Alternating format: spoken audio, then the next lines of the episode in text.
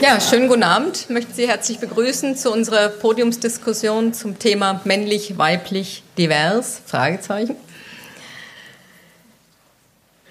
Ich möchte mit zwei Zitaten von Sigmund Freud beginnen. Wenn wir unter Verzicht auf unsere Leiblichkeit als bloß denkende Wesen, etwa von einem anderen Planeten her, die Dinge dieser Erde frisch ins Auge fassen könnten, so würde vielleicht nichts anderes unserer Aufmerksamkeit mehr auffallen als die Existenz zweier Geschlechter unter den Menschen, die, einander sonst so ähnlich, doch durch die äußerlichsten Anzeichen ihre Verschiedenheit betonen. Und bereits im Jahre 1933 betonte Freud in seiner Vorlesung über die Weiblichkeit, ich zitiere, männlich oder weiblich ist die erste Unterscheidung, die sie machen, wenn sie mit einem anderen menschlichen Wesen zusammentreffen. Und sie sind gewöhnt, diese Unterscheidung mit unbedenklicher Sicherheit zu machen. Zitat Ende. Und er führt fort, dass die anatomische Wissenschaft diese Sicherheit nur begrenzt teile, also Anatomie im, äh, zu Beginn des 20. Jahrhunderts. Denn es finden sich Teile des männlichen Geschlechts auch am weiblichen Körper und umgekehrt, ich zitiere, als ob das Individuum nicht Mann oder Weib wäre, sondern jedes Mal beides. Nur von dem einen so viel mehr als von dem anderen. Zitat Ende. Doch Freuds elaboriertes Konzept einer konstitutionellen Bisexualität fand keinen Eingang in den Mainstream der psychoanalytischen Theoriebildung, die schon bald von einer eindeutigen Geschlechtsidentität ausging. Auch Jean Laplanche, ein französischer Psychoanalytiker, hinterfragt diese Eindeutigkeit und weist darauf hin, dass fast alle Fallgeschichten in der Psychotherapie mit der Feststellung des Geschlechts beginnen, etwa es kommt ein 30-jähriger Mann oder eine Frau von 25 Jahren klagt über. Erstaunt fragt er, zitiere, ist das Geschlecht wirklich so konfliktfrei, dass man es gleich zu Anfang unhinterfragt annehmen kann? In einer Zeit, in der es bei Facebook fast 50 verschiedene Geschlechterkategorien gibt, unter denen man sich registrieren lassen kann, kann man sich dem Staunen von Laplanche nur anschließen. Doch trotz oder neben all dieser Ambiguität, der Unsicherheiten und Uneindeutigkeiten der Geschlechtsidentität lässt sich gegenwärtig auch eine Renaissance der Geschlechterdifferenz beobachten. Ungezählte Forschungen befassen sich mit Geschlechtsunterschieden und schon für Säuglinge ist die Welt klar in Blau und Rosa geschieden. Noch vor der Geburt werden Kinder geschlechtsspezifisch als Junge oder Mädchen adressiert und sie wachsen in eine von der Zweigeschlechtlichkeit strukturierten Welt hinein. In dem Buch, das wir heute vorstellen möchten, sage hier, die Schönheiten des Geschlechts, das Sie gleich später nach der Veranstaltung gerne auch erwerben können an unserem kleinen Büchertisch. In diesem Buch wird die Selbstverständlichkeit der Zweigeschlechtlichkeit auf originelle, kenntnisreiche und überzeugende Weise hinterfragt. Wissenschaftliche Aufsätze finden sich dort ebenso wie Essays und Erfahrungsberichte.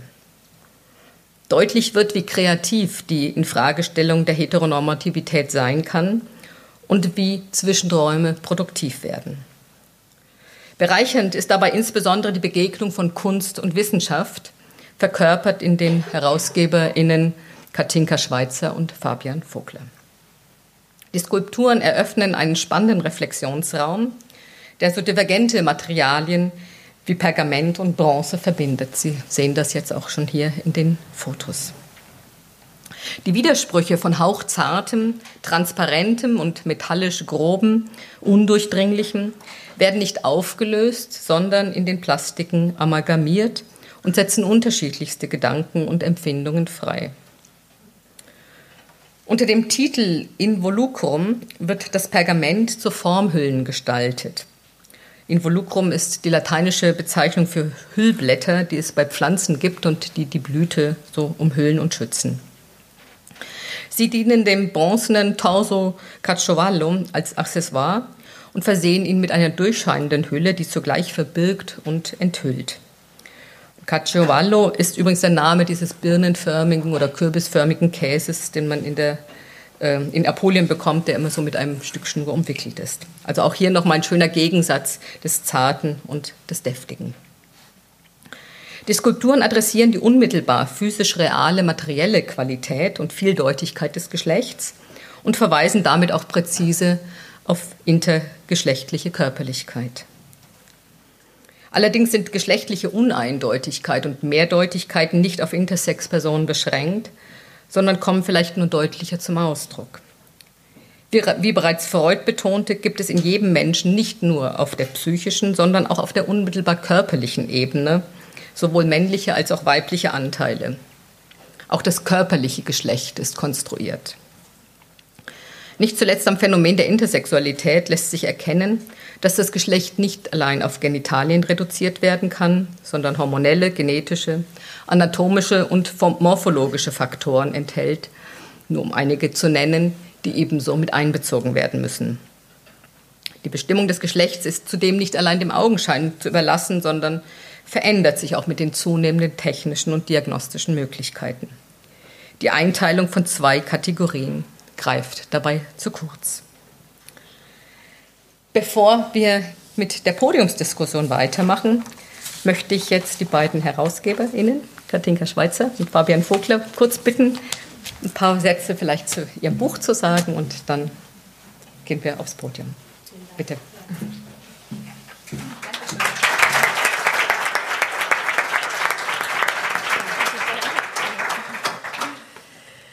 Ganz vielen Dank, liebe Ilka Kündo, liebe, wie sagt man, Präsidentin der IPU. Auch noch herzliche Glückwünsche Ihnen zu Ihrer neuen Präsidentin und Ihnen natürlich auch.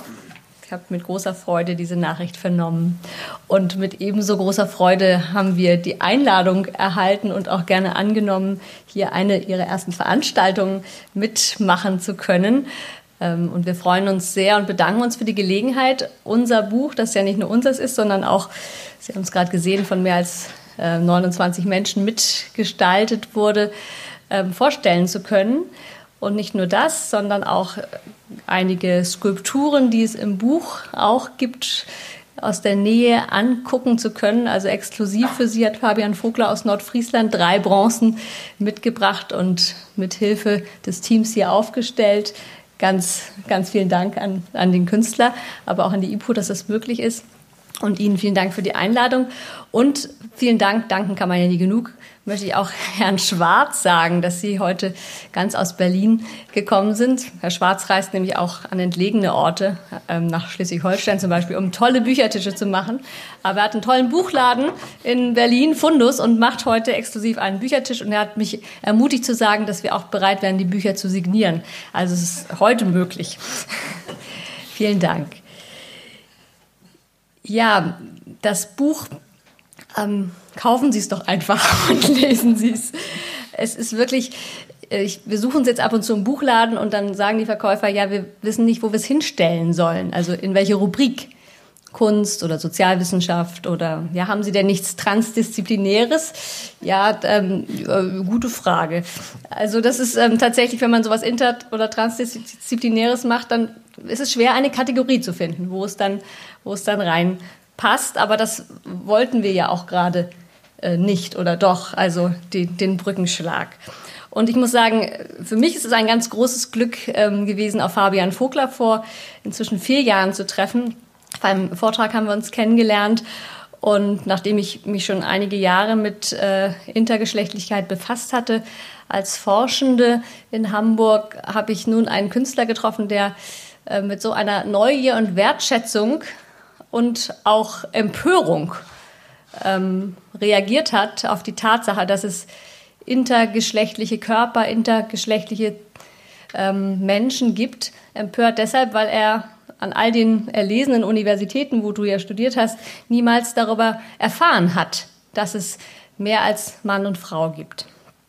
Ich bin sehr gespannt auf die Diskussion heute. Ich habe einige Fragen im Gepäck, die ich von Freunden und Kollegen, Kolleginnen mitbekommen habe. Zum Beispiel die Frage, was sagen wir denn nun? Mann ist ein Wort, Frau ist ein Wort, wäre Varius oder die wäre, ja, Was, was sagen wir? Ist Interkind gut, Intermensch? Brauchen wir ein Wort oder nicht? Das ist eine Frage. Ich nenne sie schon mal, weil die Sprache ja doch immer das allererste ist, ähm, an der wir nicht vorbeikommen. Und ähm, deshalb ist es gut, dass wir dann auch gleich sprechen. Ich gebe das Wort an Fabian Vogler ab, der vielleicht was zu den Skulpturen oder auch zu den Abbildungen sagt. Vielen Dank, dass du so eine schöne Bildershow zusammengestellt hast. Ich freue mich sehr über diese drei Skulpturen, die hier sind. Ich war selber ganz gespannt, welche du dann jetzt im letzten Moment auswählst aus dem Atelier und mitbringst. Besonders aufmerksam machen möchte ich sie auf Mann, Inter, Frau. Diese Dreigestalt, die auch ähm, das Titelbild vom Buch ziert.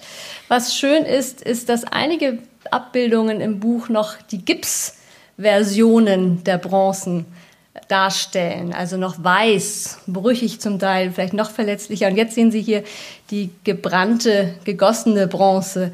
Und äh, so ist auch, sind auch die Figuren nicht statisch, sondern in diesem Prozess- und Buchprojekt, äh, in dieser Entwicklungsreise haben sich verändert. Und das ist etwas, was ich nochmal ganz schön finde, worauf ich aufmerksam machen möchte. Ich gebe das Wort an dich. Vielen Dank schon mal und ich hoffe, wir können nach der Diskussion dann nach dem Podium auch Ihre Fragen aus dem Publikum mit einbeziehen. Ja, bitte. Ja, wenn jetzt schon. Wenn jetzt schon so viel gesagt wurde, wenn Künstler anfangen, ihre Werke zu erklären, ist das immer so eine Sache. Ähm, weshalb ich mich freue, wenn Sie alle eifrig schauen und nachher Fragen stellen, wenn ähm, der Blick nicht gereicht hat. Ähm, ich kann noch mal anknüpfen an diese Empörung, die mich damals äh, gepackt hat, als ich eben in einen Vortrag ähm, geraten durfte von durfte. hier und ähm, merken durfte, dass ich während meiner kompletten schulischen Laufbahn und auch nicht an Universitäten in Wien oder London lernen durfte oder thematisiert wurde, dass das ähm, binäre System eben nur ein Konstrukt ist, äh, das vielleicht ähm, wirklich nur als Behilfssystem äh, gelten darf für erste ähm, erste Gedanken, aber dass ähm, man doch viele, viele Facetten zwischen dem männlichen und dem weiblichen denken muss. Und ähm, habe dann mit dir beschlossen, dass wir vielleicht äh, einen Weg finden, äh, Anknüpfungspunkte zu finden, wo ähm, Menschen, denen es vielleicht ähnlich geht wie mir ähm, und die da eigentlich unbeleckt an das Thema äh, herangetreten sind, äh, Emotionalisierungspunkte finden können, äh, jenseits des Foto, der Fotodokumentation, die weder mein Medium ist, noch halte ich sie wirklich für geeignet, um mit dem Thema ähm, umzugehen eigentlich, weil es immer so eine Art des Voyeurismus natürlich auch schnell mit sich bringt. Und da ich nur mit Skulpturen arbeite und ähm, das mein Medium ist, haben wir es damit versucht. Und äh, ich freue mich auf die Diskussion heute Abend. Vielen Dank.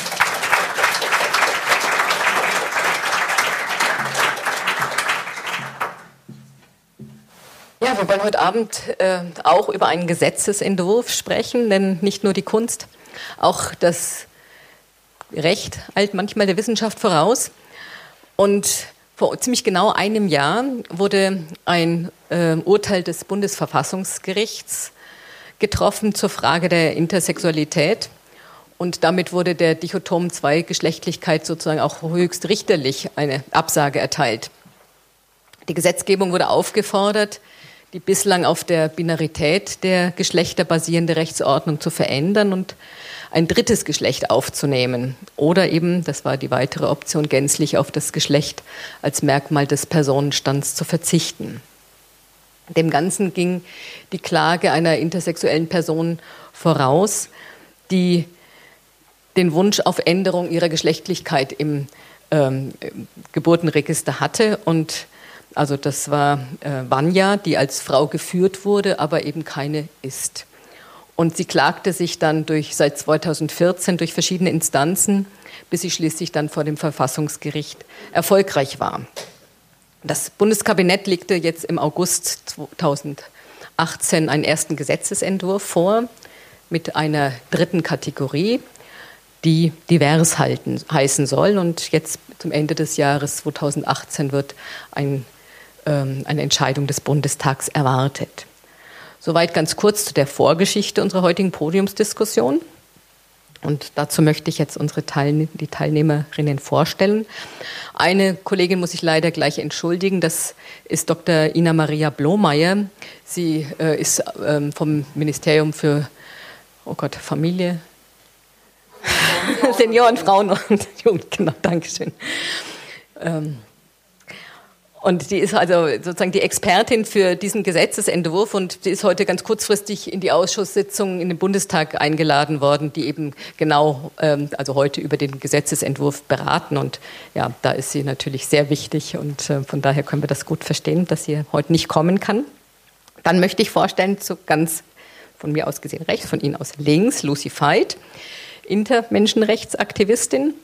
Sie ist Gründungsmitglied des Bundesverbands Intersexuelle Menschen. Ich sage jetzt schon wieder Sie, Entschuldigung.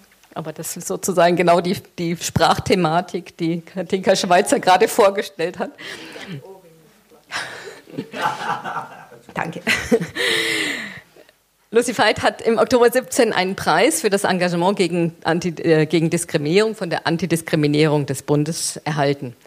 Lucy Veit, erklären Sie doch bitte, was ist Intersexualität? Es ist ja ein seltsames Kunstwort, wird häufig verwechselt mit Transsexualität und hat ja eigentlich mit Sexualität gar nichts zu tun. Ja, da könnte man jetzt ganz tief ausholen. Ich will das mal kurz machen. Ähm, und als intergeschlechtliche Menschen oder intersexuelle Menschen bezeichnet man Menschen, deren, Wahn, äh, deren körperliches Potenzial und die Entwicklung nicht den Normgeschlechtern von männlich und weiblich entsprechen oder Geschlechtsmerkmale äh, entwickeln, die den von Männern oder Frauen sehr ähnlich sind oder eine Mischung von beiden darstellt. Das wäre eigentlich eine die einfache Lösung. Ähm, Intergeschlechtlichkeit oder Intersexualität beschreiben gleiche, die gleichen Phänomene. Ähm, es ist immer eine körperlich-biologische Sicht und es ist eine sehr medizinische Sicht. Äh, und zwar unser Denken äh, ist, glaube ich, auch sehr stark geprägt durch Erwartungen und durch Übertragungen geschlechtsstereotyper Vorstellungen. Ähm, wir wissen, dass wir, dass es mehr als 100 hoch 100 Varianten der geschlechtlichen Differenzierung beim Menschen gibt. Das hat es auch immer gegeben. Äh, wir denken aber in den vereinfachten Kategorien als Ordnungsgrößen. Ja, vielen Dank. Es war mir jetzt schon auch wichtig, sozusagen Ihnen diese Frage zu stellen, weil Sie eben tatsächlich als nicht zum Beispiel Katinka Schweizer, die sich jetzt wissenschaftlich mit diesen Fragen beschäftigt und äh, ne, also weil ja tatsächlich genau die Frage ist, wer bezeichnet eigentlich was wie.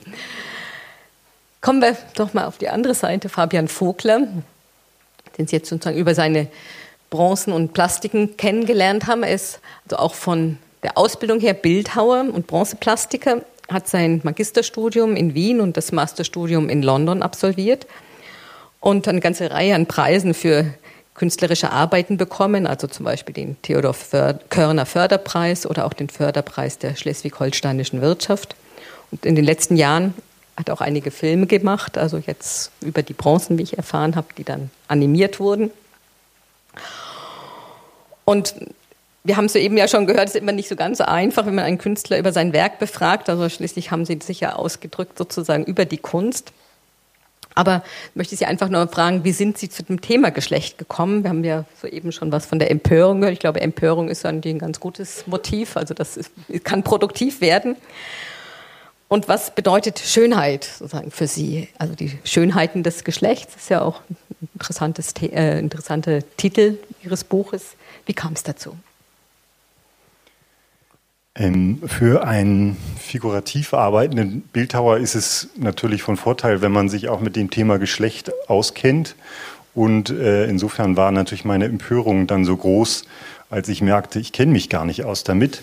Ähm, oder ich habe ein völlig äh, vereinfachtes Bild davon. Und ähm, insofern ist das der Grund äh, gewesen, auch warum so ein vertiefendes Projekt und das, wir haben ungefähr eben dann drei Jahre an dieser Publikation zusammengearbeitet, die Autoren zusammen ähm, zu begeistern und äh, auch die, die Fördergelder sozusagen zu akquirieren und eben die Skulpturen entstehen zu lassen im Dialog mit den Texten. Ähm, Schönheit als äh, Titel war so im, im Laufe der, der Gestaltung des Buches irgendwann ein ähm, wichtiges Wort, um auch zum Ausdruck zu bringen, was für eine Qualität es ist, äh, sich wegzubewegen von diesem Binären. Und äh, das erlebe ich nach wie vor äh, auch so in, im Dialog mit anderen Leuten zu dem Thema, was für eine gesellschaftliche Bereicherung äh, darin steckt, zu verstehen, dass äh, es nicht nur diese zwei Schubladen gibt, in die wir alle hineinpassen müssen, sondern dass es äh, 100 hoch 100, ähm, ich war bei, bisher noch bei 4000 und fand das auch schon gut, aber 100 hoch 100 finde ich auch gut, Schubladen ähm, hineinpassen können. Und äh, Volkmar Sikusch ähm, hat ja auch den Satz geprägt, ähm, es gibt so viele Geschlechter, wie es Menschen gibt ähm, was das vielleicht auch nochmal wieder zum Ausdruck bringt. Ähm, Schönheit hat dann im letzten Ende für mich auch bedeutet, einfach diese Reise zu gehen und diesen Lernprozess so aus meiner binären Konditionierung heraus, die mich teilweise wirklich immer wieder so zurückgeworfen hat auf, äh, auf äh, eigentlich Verwirrung äh, und dass man immer wieder auch in sprachliche ähm, Fehler hineintappt ähm, weil die Sprache auch wieder binär angelegt ist. Also, ja, vielen Dank. Dann kommen wir zu der anderen Herausgeberin. Katinka Schweizer, sie ist Diplompsychologin, Sexualwissenschaftlerin und Psychotherapeutin in Hamburg an der Universitätsklinik und am Institut für Sexualwissenschaft. Und sie forscht seit vielen Jahren über Intersexfragen zusammen mit einer Kollegin, mit Hertha Richter-Appelt. Und was mich jetzt so interessieren würde, ob was Sie gelernt haben in Ihrer Beschäftigung, also jetzt als Psychologin, Psychotherapeutin in Ihrer Beschäftigung mit Intersexfragen. Jetzt kommt's. ich bin nicht vorbereitet. Uiuiuiui. ja, was habe ich gelernt? Also das Lernen hört ja hoffentlich gar nicht auf. Ähm, ich könnte ähnlich antworten wie Fabian Vogler, dass es, ähm, dass es mehr als männlich und weiblich gibt, habe ich gelernt. Und ähm, vor allen Dingen habe ich gelernt, wie schwer es ist, sich zu verständigen zwischen den Sprachgruppen, die meinen, etwas sagen zu können zu einem Thema. Also das, der, der viel gelobte interdisziplinäre Diskurs. Ähm, manche sagen, den gibt es ja gar nicht. Oder irgendwann habe ich mal formuliert, den kann es eigentlich gar nicht geben. Ein bisschen pessimistisch, weil die verschiedenen Diskursgruppen ja ihr eigenes Vokabular haben und voraussetzen, die anderen verstehen das, was ich so meine, wie ich es meine, auch so. Oder setzen es vielleicht gar nicht voraus. Also diese Fähigkeit zum Perspektivwechsel, was Sie ja hier auch an der IPU höchstwahrscheinlich oder hoffentlich lernen oder was ja ein Ziel in der psychotherapeutischen Ausbildung ist, Perspektivwechsel zu trainieren. Ich glaube, das ist etwas, was ich gerne weiter lernen möchte und äh, vielleicht ein bisschen gelernt habe. Vor zwei Wochen waren wir in Berlin hier auch in ähnlicher Kom Zusammensetzung beim Justizministerium eingeladen, weil ja nicht nur das ähm, Personenstandsgesetz zum dritten positiven Geschlechtseintrag diskutiert wird. Dafür gibt es ja jetzt einen Entwurf. Da kommen wir auch hoffentlich gleich noch drauf. Aber es wird ja auch diskutiert, ob es denn ein Gesetz braucht in Deutschland, nachdem ähm, Eingriffe an intergeschlechtlich geborenen Kindern, die medizinisch nicht zwingend notwendig sind und aufschiebbar sind, ob man die verbieten soll, ob es dafür eine gesetzliche Regelung braucht. Und Jetzt zurück zum interdisziplinären Diskurs. Am Anfang hieß es ja, wir sind uns bestimmt alle einig, 30 Leute im Saal. Eine der wenigen Runden, wo die MedizinerInnen nicht in der Mehrzahl waren. Also die JuristInnen waren fünf, Mediziner waren vier. Das ist schon mal eine gute Ausgangslage gewesen, weil gerade diese beiden Diskursgruppen, ich habe die jetzt in den zwölf Jahren, wo ich zum Thema bewusst arbeite, noch nie mit, kaum miteinander, miteinander reden, hören. Also in ihren eigenen Diskursen, auf ihren eigenen Fachtagen. Aber dieser Brückenschlag, dass Leute, die zu einem Thema arbeiten, sich die Mühe machen, nicht nur sich selbst zu verstehen und in der eigenen Disziplin anerkannt zu sein, sondern auch verstanden zu werden. Also es ist eigentlich ein interkultureller Exchange, der ähm, nötig ist. Und das habe ich gelernt und ich habe gelernt, dass es ähm, dass das dichotome Geschlechterdenken, das finde ich ja fast noch gefährlich als das Binäre. Binär sagt, es gibt zwei. Dichotom sagt, es gibt entweder oder. Ähm, zwei ist ja schon mal mehr als nur eins von beiden, entweder oder. Ähm, dass das so hartschneckig ist. Also das, äh, heute Morgen war ich in Hamburg im Rathaus, wo es darum geht, braucht man irgendwie Elternbegleitung mehr? Ja, braucht man haben wir schon seit Jahren gefordert. Wie viele Menschen sind das denn eigentlich? 100 hoch 100 habe ich leider nicht, noch nicht gekannt heute Morgen. Aber die Frage, wie viele sind das? Ist ja auch mal die, die hegemoniale Frage. Wer fragt eigentlich? Wer zählt eigentlich wen? Wie? Also das ist äh, so ein bisschen ein na, resigniertes Lernen nicht, weil ich eigentlich Optimistin bin von Haus aus. Aber äh, das, es erschrickt mich manchmal, wie hartnäckig eben ja, das Denken in, in das dichotome Denken ist, also das, was Sie in der Psychopathologie als Denkstörung lernen, nicht? Ähm, vereinfacht, simplifizieren, ähm, was, äh, also wenn man im Stress ist, was man, wo man nicht mehr breit denken kann, dass das eigentlich äh, weit verbreitet ist, nicht nur bei psychopathologischen äh, auffälligen Menschen, sondern möglichst einfach und schlicht und lass mich doch mit allem in Ruhe.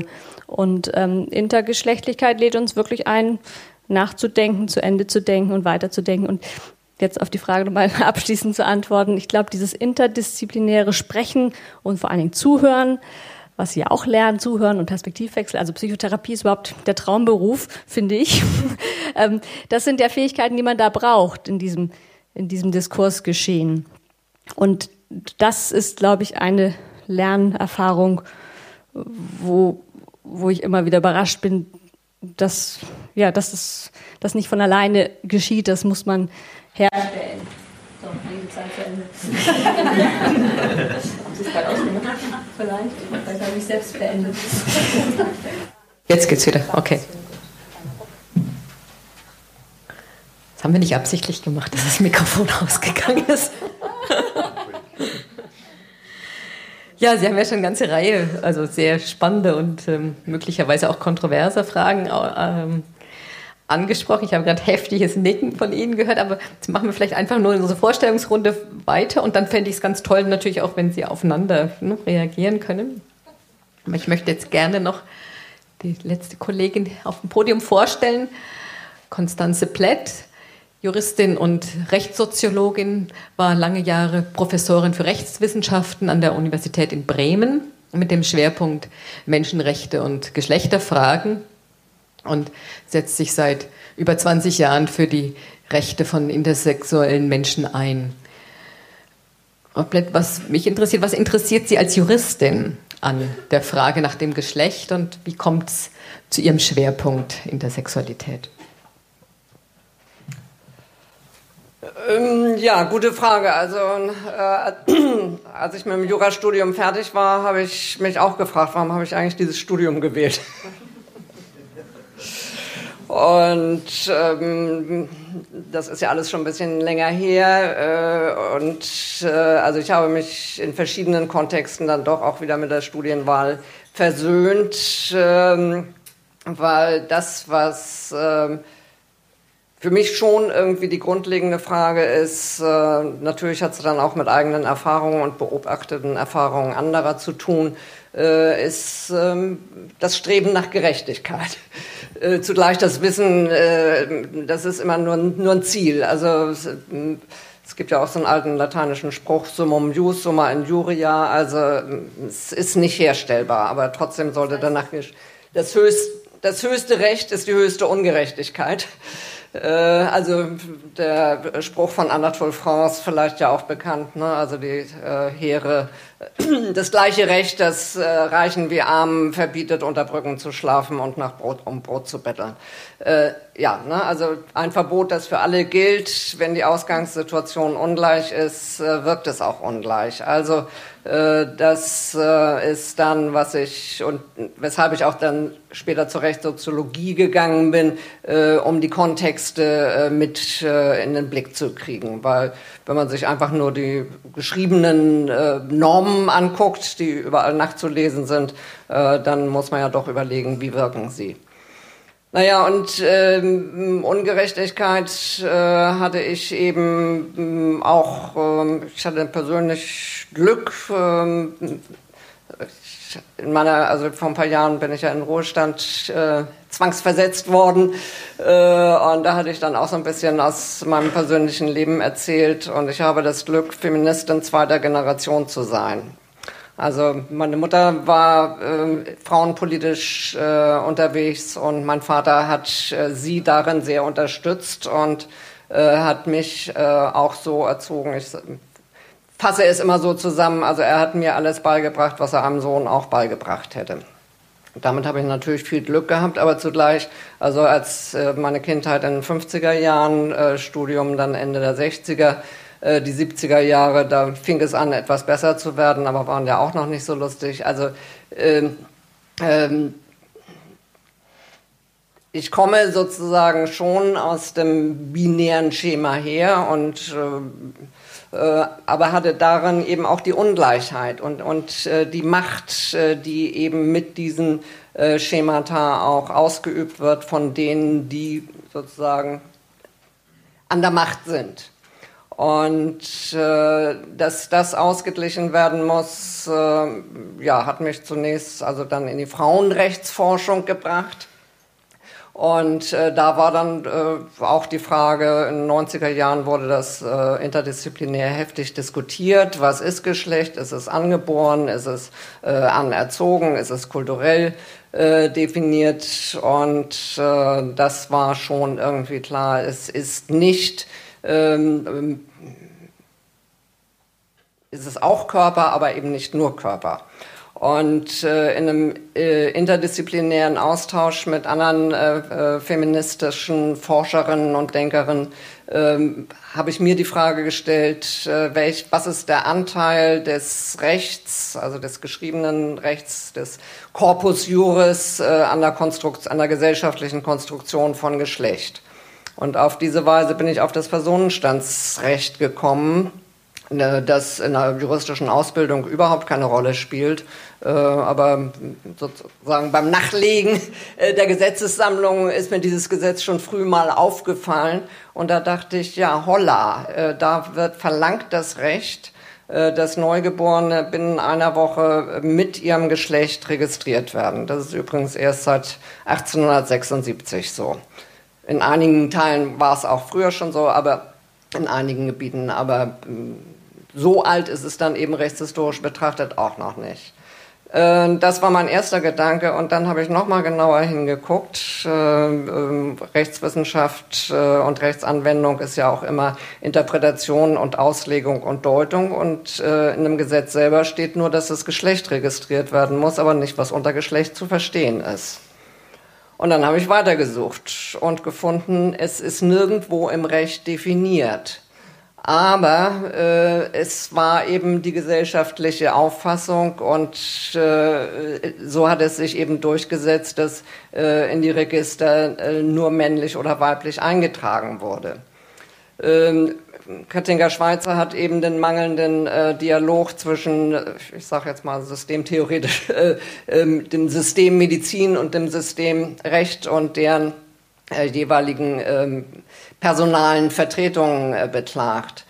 Das ist schon richtig, aber irgendwie diese beiden Systeme interagieren gesellschaftlich schon, denn ich will jetzt nicht die ganze Rechtsgeschichte, weil da gab's, das würde jetzt zu lang dauern. Aber was sich beobachten lässt über die äh, Jahrzehnte oder jetzt auch äh, mittlerweile fast anderthalb Jahrhunderte ist, äh, dass die Systeme äh, Recht und Medizin äh, interagiert haben, ohne miteinander zu reden. Ähm, die ähm, Juristen, und damals waren es wirklich nur Juristen, ähm, haben sich auf die Medizin berufen, Hermaphroditismus beim Menschen gibt es nicht. Äh, jeder Mensch ist äh, mindestens überwiegend männlich oder weiblich, auch wenn sich es erst äh, manchmal äh, postmortem feststellen lässt. Aber dafür sind so wenig Fälle, muss man nicht extra regeln. Es gab nämlich äh, im preußischen allgemeinen Landrecht eine Regelung, die zwar auch nicht über die Binarität hinausging, aber die immerhin Twitter als äh, Menschen anerkannte, äh, bei denen nach Geburt nicht eindeutig das eine oder andere feststellbar ist. Und es gab ihnen Selbstbestimmung. Und das wurde eben sozusagen im Laufe des äh, langen 19. Jahrhunderts äh, völlig ausgeblendet, bis es abgeschafft wurde und im 20. Jahrhundert dann die Tabuisierung einsetzte.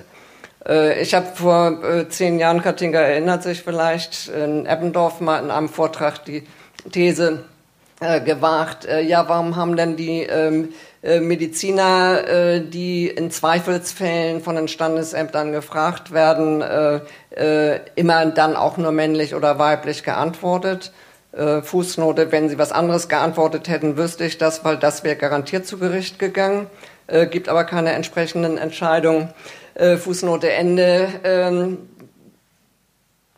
weil nach dem alten Recht äh, oder wie es bis vor, ähm, was haben wir, Ende 18, also bis vor, bis vor acht Jahren ähm, äh, wirklich ähm, war es nicht geregelt. Äh, die hätten ja auch gerne mal antworten können, wir können diese Frage nicht beantworten ne, ans Rechtssystem. Wir haben hier ein Kind, äh, das, äh, da können wir nicht sagen, das ist männlich oder weiblich. Es hat beide Anlagen in sich und wie es sich entwickeln wird, wissen wir nicht. Oder ob es ganz was anderes äh, daraus wird.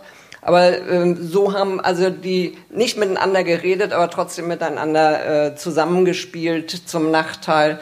Naja, und als ich sozusagen diese äh, Interpretationen und äh, Dinge entdeckt hatte, und dann hatte ich äh, ähm, einen ähm, der frühen Aktivisten, ich kann sozusagen dafür das männliche Geschlecht verwenden, weil er sich selber so bezeichnet, äh, als Studenten in meinem Seminar sitzen und habe sozusagen Informationen gekriegt, die äh, ja, wie Fabian auch sozusagen äh, Empörung in mir ausgelöst haben. Und äh, seither bin ich mit dem Thema befasst. Und äh, äh, ja, gut, das möge als Einführung erstmal genügen. Ja, vielen Dank. Ich habe es eben auch vergessen zu sagen, dass Sie ne, äh, ja auch diese wichtige Begründung geliefert haben beim, für die Klage beim Bundesverfassungsgericht. Und ähm, vielleicht daran anschließend, welches Interesse hat denn der Gesetzgeber am Geschlecht? Also warum ist es ins Personenstandsrecht gekommen? Sie haben ja gesagt, das ist relativ historisch früh, 1876. Was gibt es da für eine Vermutung aus der ja, Politik oder Rechtsgeschichte? Also die begründete Vermutung ist, äh, das war der bürokratische Staat. Es ist natürlich irgendwie äh, viel einfacher, äh, wenn alle registriert sind, wo es Wehrpflicht gibt, muss man nicht alle anschreiben und von der Hälfte sich Ablehnungen einholen, wenn nur die Männer wehrpflichtig sind. Ähm, und ja, es ist, hat natürlich auch mit Macht und Kontrollimpetus zu tun. Nochmal 100 Jahre zurück, also jetzt sozusagen gut 200 Jahre zurück, äh, Geschlecht äh, hat ja nicht nur die Bedeutung äh, des individuellen Geschlechts, sondern Geschlecht ist ja auch, äh, also nicht nur Sex und nicht nur Gender, sondern auch Family. Ne? Äh, und äh, sozusagen über und gener also im generationellen Sinne. Und von daher, also das, also ähm, 1876 wurden ja nicht die zwei Geschlechter erfunden. Es hatte sie ja schon gegeben und äh, sozusagen äh, auch äh, bei früheren Registern, die über Kirchenbücher und ähnliches ähm, geführt wurden, da wurden dann Namen eingetragen und äh, die äh, Umwelt wusste, ähm, ja, welches Geschlecht wahrscheinlich damit verbunden ist. Aber es, äh, also das wäre nochmal eine weitere Untersuchung. Es gibt da auch schon einige, äh, welche Rolle es wirklich gespielt hat. Äh, ähm, aber sozusagen Ende des, also mit dem Bürgertum kam ja auch der Kontrollimpetus auf und es gab ja auch unterschiedliche Rechte für äh, Männer und Frauen. Und das war sozusagen, kann ich noch ein Stichwort zur eigenen Biografie nachliefern, natürlich auch die Empörung. Ne, dass sozusagen Frauen äh, von ihren Ehemännern abhängig gemacht wurden, äh, wieder zurückversetzt wurden äh, in den Zustand äh, eines unmündigen Kindes als Rechtsperson. Ne? Und äh, äh, solche Dinge die ließen sich natürlich viel einfacher durchsetzen, wenn sozusagen amtlich registriert war, zu welcher Klasse gehört äh, der Mensch, der sich jetzt hier irgendwie ausweisen muss oder ein Konto eröffnen will. Und ähm, naja, es ist eben, Personenstand ist ja nicht nur Geschlecht, sondern auch Familienstand. Ne? Und eine Ehefrau äh, brauchte eben vor 80 Jahren noch die ähm, Einwilligung äh, ihres Mannes dazu. Und ähm, äh, solche Dinge. Ne? Also deshalb sozusagen ist, äh, Regelung ist schon praktisch. Äh, aber in Anbetracht äh, dessen, was wir ja nun auch, äh, das Grundgesetz ist ja ähm, ähm, nun auch schon 70 Jahre alt, also vor 70 Jahren wurde es beraten. nächstes Jahr haben wir das Jubiläum des Inkrafttretens dass wegen Geschlecht nicht mehr diskriminiert werden darf. Also sozusagen das Bedürfnis, das, das, regulative Bedürfnis wird eigentlich immer geringer und trotzdem schleppen sich dann ja solche alten Regelungen noch mit. Aber wie sich jetzt zeigt, ähm, können sie ja auch geändert werden oder in diesem Fall müssen sie geändert werden. Und ja, also ich war daran beteiligt, aber ähm, sozusagen wir waren ein ganzes Team und äh, das das vorbereitet hat. Ja, ich meine, die interessante Frage ist also, jetzt liegt der Gesetzesentwurf vor. Also immerhin scheint es ja offenbar dem Bundesverfassungsgericht verzichtbar zu sein. Also man kann ja nicht behaupten, dass es heute keine Gleichkontrolle mehr gibt. Die gibt es definitiv, aber möglicherweise ist ähm, es andere Formen. Also das Geschlecht scheint jetzt wenigstens in, in der Logik des Bundesverfassungsgerichts, also so habe ich das äh, verstanden, ähm, ja auch verzichtbar zu sein. Also das, dem, der Gesetzgebung sozusagen die Option äh, eröffnet wurde, auch ganz auf das Geschlecht als Eintrag in den Personenstand zu verzichten. Und offenbar hat sich die Politik ja anders entschieden. Nämlich, sie wollen, ne, also so wie das im Moment aussieht, wir weiß, ich weiß jetzt nicht, hätten wir vielleicht Frau Blomeyer jetzt noch haben müssen, aber der letzte Stand, der mir soweit bekannt ist, dass man eine dritte Kategorie ähm, einführen möchte mit der Bezeichnung divers. Lucy Veit, was sagen Sie dazu? Wie finden Sie das? Äh, wenn wir das einnehmen, äh, ist es gar keine dritte Kategorie, es ist eine vierte. Denn wir haben bereits seit 2012 nach einer gesetzlichen, äh, das verabschiedet im Mai, verabschiedet im Mai 2012, äh, November 13 äh, in Kraft getreten. Genau, so. Äh, eine haben wir schon eine, eine Verordnung, äh, ein, ein Gesetz, und zwar äh, Paragraph 22.3 Personenstandsgesetz, äh, das sagt, ist ein Kind nicht eindeutig, bei Geburt nicht eindeutig männlich oder weiblich äh, erkennbar, dann darf auch, dann darf kein Geschlecht eingetragen werden. Das sollte Kinder schützen vor diesen Genitalverstümmelungen äh, und Zuweisungen, geschlechtlichen Zuweisungen. Das hat nicht funktioniert, das wissen wir.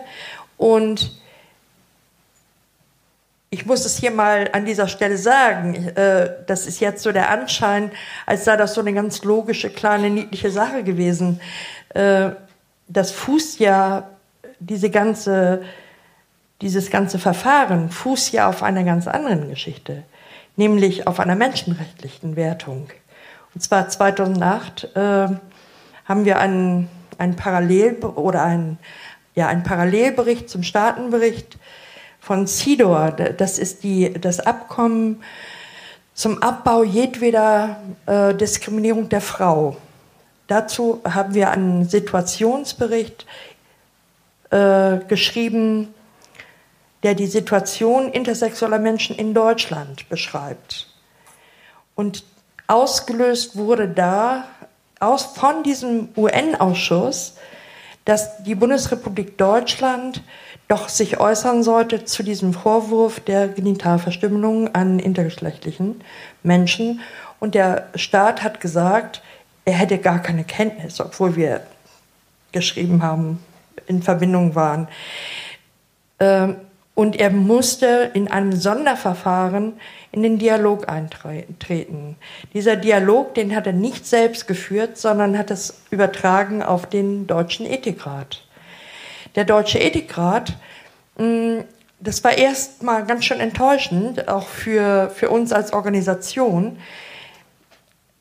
Die ähm, allerdings hatte das einen ganz positiven, äh, hat es einen positiven Effekt gehabt weil die haben nicht nur die rechtliche Situation geprüft, sondern sie haben äh, auch die ethische Situation geprüft.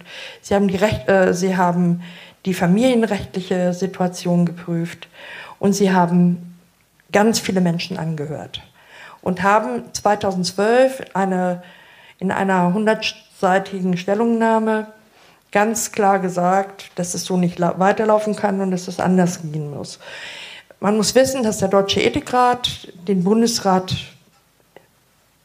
tatsächlich äh, berät und Empfehlungen herausgibt, die der Bundesrat, äh, der Bundestag in der Regel auch auch übernimmt, die Bundesregierung und auch das Parlament auch in der Regel übernimmt. Eine Geschichte war, die, äh, sie haben empfohlen, intergeschlechtliche Menschen anzuerkennen und das auch in einen rechtlichen Rahmen hineinzubringen.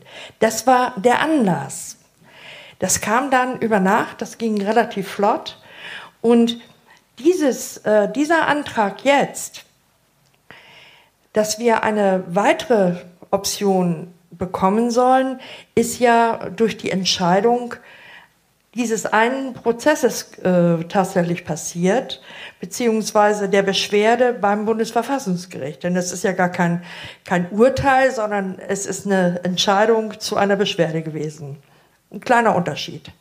Und der Staat ist jetzt tatsächlich, eine, äh, muss tatsächlich diesen, diesen Rahmen bringen und Menschen schützen, positiv benennen. Darum geht es. Oder bei den Kindern 22.3 ist verfassungswidrig, weil er Kinder benachteiligt, nicht positiv benennt und muss deswegen eine positive Benennung für intergeschlechtliche Menschen wirklich schaffen. Ähm, das, funktioniert, äh, das, funktioniert offenbar nicht so richtig. Ähm, außerdem wird dort eine neue Diskriminierung eröffnet, nämlich dadurch, dass jetzt intergeschlechtliche Menschen, wenn es dann so käme, wie es kommt, wieder zu einem Arzt müssen, wieder eine Bescheinigung holen müssen, die bestätigen, dass die Körperlichkeit des Menschen nicht in der Norm ist. Das ist natürlich, das muss kein Mann, keine Frau in, äh, in der Bundesrepublik Deutschland muss eine Bescheinigung vorlegen für, für die Eintragung. Und das ist absurd. Auf der anderen Seite, äh, ich will das, dieses Gesetz nicht ganz totreden, weil äh, auf der anderen Seite äh, ist es eine, eine Entwicklung. Und ich finde das gut, dass sich etwas entwickelt. Wir haben die Chance, mehr Gerechtigkeit herzustellen. Dieses Gesetz wird keine Gerechtigkeit schaffen. Aber dieses Gesetz wird in jedem Fall einen weiteren Prozess ermöglichen. Nämlich all die Menschen, die nicht binär denken, die sich nicht einteilen möchten, die sagen, hier, ich, diese ganze Einteilerei, dieses ganze Übertragen von Geschlechtsstereotypen, Vorstellungen, dem möchte ich bitte schön nicht entsprechen. Das entspricht nicht meiner politischen und persönlichen Einstellung. Und das muss eine Anerkennung finden. Wir haben, das ist das allgemeine Persönlichkeitsrecht, das dort berührt wird. Und deswegen kann es nicht sein, dass es sich nur wiederum auf eine kleine Gruppe von Menschen, äh, dass die bevorteilt werden. Das entspricht, äh, widerspricht also aus mein, auf meiner Rechtsauffassung tatsächlich auch dem Gleichheitsgebot. Äh, denn theoretisch würde ab 1. Januar, wenn das Gesetz dann so kommt, jeder intergeschlechtliche Mensch mit einer, wenn er denn eine Bescheinigung hätte, das ist gar nicht möglich, äh, weil wir manchmal überhaupt keine Gründe für diese körperliche Besonderheit finden können, nicht nachweisen können. Wenn es tatsächlich zu einer, diesem Gesetz kommt, kann ein intergeschlechtlicher Mensch einen Personenstand haben, einen Personenstand haben, der kein Eintrag ist, er, die erste. Dann dieses Divers als zweites, natürlich männlich und auch weiblich, also vier. Wenn ich in der Norm geboren werde und von der Medizin als männlich oder weiblich erkannt werde, dann werde ich zugewiesen mit dem Hebammengeschlecht bei Geburt. Und wenn ich dann einen Wechsel möchte, dann kann ich nur von männlich nach weiblich äh, wechseln oder von äh, weiblich nach männlich und muss dafür aber in ein Verfahren, das in Deutschland das TSG äh, bedeutet, also eine hochpathologisierende, äh, ein, aber das brauche ich Ihnen hier nicht erklären, ich muss sozusagen entweder einen Notstand tatsächlich, ein, ein Leiden nachweisen oder ich muss, ich kann nicht einfach sagen, ich habe eine Identität und ich möchte diese Identität anerkannt, anerkannt bekommen, unabhängig von meinem Körper. Auf der anderen Seite finde ich das viel spannender, jetzt darüber zu reden, was ist eigentlich, wo ist bitteschön, wo sind die Bedingungen im Recht, und in der Gesellschaft, um äh, als Frau oder Mann oder als Inter oder sonst was zu gelten. Welche Bedingungen muss ich eigentlich mitbringen, um diesen Status zu erreichen? Wo steht das?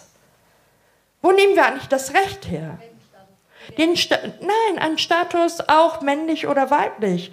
Äh, was muss ich, was muss ich mitbringen, um eine Frau zu sein? Ja, also die, äh, äh, da, da sind wir ja im Thema. Genau so ist es. Ja, also äh, ich bin ja ein, offen, ich bin ja ein, öffentlich, äh, ein offen lebender intergeschlechtlicher Mensch äh, mit ja, mit XY-Chromosomen, mit einem mit Hoden geboren, äußerlich weiblich. Ich habe mich verliebt, habe begehrt, habe mich in einen Menschen verliebt, der den gleichen Chromosomensatz hat wie ich. Hm, da muss ich ja wohl homosexuell sein. Ähm, oder ist mein Mann homosexuell? Wie bringe ich das eigentlich zusammen? Wo habe ich denn da eigentlich eine Störung? Wo bin ich denn da wieder eine Störung? Und auf der anderen Seite, wie soll ich mich eigentlich fühlen? Wo, wie, wie bin ich eigentlich richtig? Und wo, wenn ich das erzähle, ja, äh, da passt ja gar nichts. Bin ich jetzt ein Fall für die Entsorgung oder eine, habe ich den Anspruch, den rechtlichen Anspruch tatsächlich auf Anerkennung und auf Gleichbehandlung? Das ist die Frage, die dahinter steckt und die jetzt auch hinter diesem Divers steckt. Also deswegen finde ich das ganz spannend, äh, das aber auch anders aufzuziehen. Ich glaube, da ist noch viel mehr Pulver drin in dem Thema. Ähm, ja, vielleicht äh, gleich äh, als kleine Ergänzung. Also äh, keine Frau muss ihr Frau sein nachweisen äh, und kein Mann muss sein Mann sein nachweisen, weil ja äh, bisher und bis eben 2013 dieser Nicht-Eintrag möglich wurde, äh, alle Menschen als Säuglinge zugewiesen waren. Und äh, das äh, finde ich auch äh, in der allgemeinen Debatte äh, oder auch wenn über ganz andere Themen diskutiert wird und dann immer von 40 Millionen Frauen und 40 Millionen Männern ausgegangen ist, das lässt die, kein Mensch würde, wenn über Säuglinge die Rede ist, von Männern und Frauen reden. Ne? Also sozusagen auch das individuelle Leben äh, ist äh, bei all diesen Fragen auch mit zu berücksichtigen. Ich fand es gerade ganz schön, nochmal historisch nochmal diesen äh, Prozess nachvollziehen zu können, weil das vielleicht ja auch gar nicht alle mehr im Saal wissen, was wirklich auch der Verein Intersexuelle Menschen e.V. 2008 und in der Zeit davor angestoßen hat durch die Beschwerde bei der UNO. Die UNO musste also angerufen werden, die Vereinten Nationen, damit die Bundesregierung in Deutschland aktiv wurde, die den Ethikrat aktivierte und, und, und. Und jetzt haben wir seit 2013 dieses Personenstandsgesetz. Ich kann es nochmal vorlesen, weil ich das so interessant finde. Darf ich einmal, wie es momentan heißt? Kann das Kind weder dem weiblichen noch dem männlichen Geschlecht zugeordnet werden, so ist, also nicht so kann, sondern so ist der Personenstandsfall ohne eine solche Angabe oder mit der Angabe divers in das Geburtenregister einzutragen. Divers ist aber schon die Neuerung von 2017. Aber das ist schon die Ergänzung wir haben auf der Herfahrt, meine Kollegin und ich, uns überlegt, wir haben wirklich als nicht, als Psychologinnen versucht, juristische Texte zu lesen. Das ist nicht so einfach. Ähm, jetzt diese Änderung. Und für uns klang es im Lesen so, dass es jetzt eigentlich fast wie eine Mussvorschrift klingt, äh, dass wenn ein Inter oder ein Kind, das nicht zugeordnet werden kann, einem der beiden Geschlechter, der bekannten Geschlechter, ähm, divers oder offen eingetragen werden muss. Und das wiederum ist ja wirklich nicht, sind ja nicht die vier Optionen, von denen Sie ja gerade gesprochen haben, was ja eine Privilegierung wäre, auf die man neidisch sein kann. Ähm, und das finde ich jetzt ja wirklich eine Gefahr, nicht? Also, die Gesetzesanhörungen oder wie nennt man das, Lesungen laufen ja noch hier in Berlin. Aber das ist ja genau das, was, was man befürchtet, dass man durch den Rechtsgewinn also die Gerechtigkeit herzustellen, jetzt nicht neue Einengung und Ausgrenzung schafft oder Zwangszuordnung. Von daher wäre ich da noch dankbar für eine juristische Aufklärung gleich. Ja, also ähm, du hast richtig vorgelesen, also ist einzutragen, das ist der juristische der, äh, Normindikativ, der ist sozusagen äh, als, äh, als Mussregel zu lesen. Ne? Sonst, äh, und möglicher, wenn im äh, Norm kann ist sozusagen das Schwächste, soll ist, ähm, lässt Ausnahmen zu und der Indikativ äh, lässt eben keine Ausnahmen zu. So, also seit 2013 äh, hieß oder heißt die Norm, äh, kann das Kind weder, so ist der Personenstandsfall ohne eine solche Angabe ins, äh, in das Geburtenregister einzutragen. Also seit ähm, äh, ziemlich genau fünf Jahren äh, hätte jedes intergeschlechtlich geborene Kind ohne Geschlechtseintrag registriert werden müssen. Äh, nun haben wir aber die Zahlen, das sind ja amtliche Zahlen, wir haben darüber die Statistiken. Äh, es ist eine verschwindende, verschwindend geringe Menge nur ohne Geschlecht registriert worden. Wie kommt das, wo doch das äh, Gesetz sagt, ist ohne, muss ohne eingetragen werden? Ja, das ist eben der äh, Unterschied zwischen Recht und Rechtswirklichkeit. Ne? Also die Normen, äh, die setzen sich nicht von alleine um. Äh, es braucht äh, sozusagen unterstützende Normen. Die Standesämter, das sind nur äh, Registrierungsbehörden. Die tragen das ein, was ihnen von denen die, die Angaben liefern. Und das sind diejenigen, die verpflichtet sind, die Eltern, aber eben auch die Kliniken. Und wir haben über 98 Prozent Klinikgeburten. Und wenn sozusagen von da ähm, gemeldet wird, auch bei intergeschlechtlich Geborenen, ist es männlich oder weiblich, dann wird das so eingetragen. Und äh, äh, ja, ne? also äh, aus den, der äh, Bewegung heraus äh, kommt ja ähm, auch äh, sozusagen die Forderung, diese Mussvorschrift in eine Kann-Vorschrift äh, umzuwandeln. Weil natürlich, wenn die Eltern sozusagen dazu stehen, äh, dann äh, kann es ja auch hilfreich sein, das Kind ohne oder mit divers schon eingetragen zu haben. Wenn die Eltern damit Schwierigkeiten haben, kann es sinnvoll sein, auch äh, intergeschlechtliche Kinder äh, mit männlich oder weiblich äh, eintragen zu lassen. In, zu deiner Frage nur zwei und vier, das ergibt sich aus einer äh, jetzt in einem aktuellen äh, Gesetzentwurf äh, enthaltene Bestimmung, die über 14 Jahre alten Kindern, äh, vorausgesetzt äh, sie gehören zu der Gruppe der intergeschlechtlich Geborenen, ähm, zu beantragen, anders als sie bisher eingetragen sind, äh, eingetragen zu werden. Und äh, da ist, äh, da streiten sich, äh, also es gibt noch Zweifel, ob die Auslegung, wie sie von der Mehrheit, die ich bisher gehört habe und der ich mich auch in dem Fall anschließe, so verstanden wird, dass alle vier Optionen, die in diesem Paragraphen genannt sind, denen auch offen stehen. Also weiblich eingetragen kann, hat entweder streichen lassen oder divers oder männlich bisher offen geblieben, äh, kann divers männlich oder weiblich. Ähm, das äh, ist die Auslegung. Wenn äh, da etwas beantragt wird und es äh, wird nicht so gefolgt, dann haben wir das nächste Gerichtsverfahren. Äh, aber ist äh, ja. Also nochmal, wenn ich jetzt kein, ich würde es gerne mal verstehen. Ich weiß nicht, ob Sie es auch verstehen wollen, aber ich habe es noch nicht ganz verstanden. Angenommen, ich wäre jetzt geboren in den letzten ich wäre jetzt drei Jahre alt, hätte keinen Geschlechtseintrag bekommen, dann könnten jetzt meine Eltern hingehen und sagen, ah, das Kind spricht schon und sagt, ich bin ein junge Mädchen, jetzt tragen wir mal divers ein. Das ginge. Muss dann ohne, mit ärztlicher Bescheinigung. Sie ist ja schon auf Null. Also äh, wer schon, wer schon in diesem äh, in dieser Nullnummer ist, hat keinen Eintrag. Diese Nullnummer kriegt ja nur jemand, der äh, wo der wo schon jemand festgestellt hat, nee, das ist nicht männlich oder weiblich. Nee, äh, aber wir jetzt wird es noch ein bisschen spannender. Es gibt ja schon ganz viele Menschen, die ihre, ihren Geburtseintrag haben berichtigen lassen. Und zwar war dieses erste Gesetz da stand nicht, dass dieses äh, Gesetz gilt für alle Kinder, die ab dem 01.01.2013 geboren sind. Das fehlte. Also war das ein offenes Gesetz.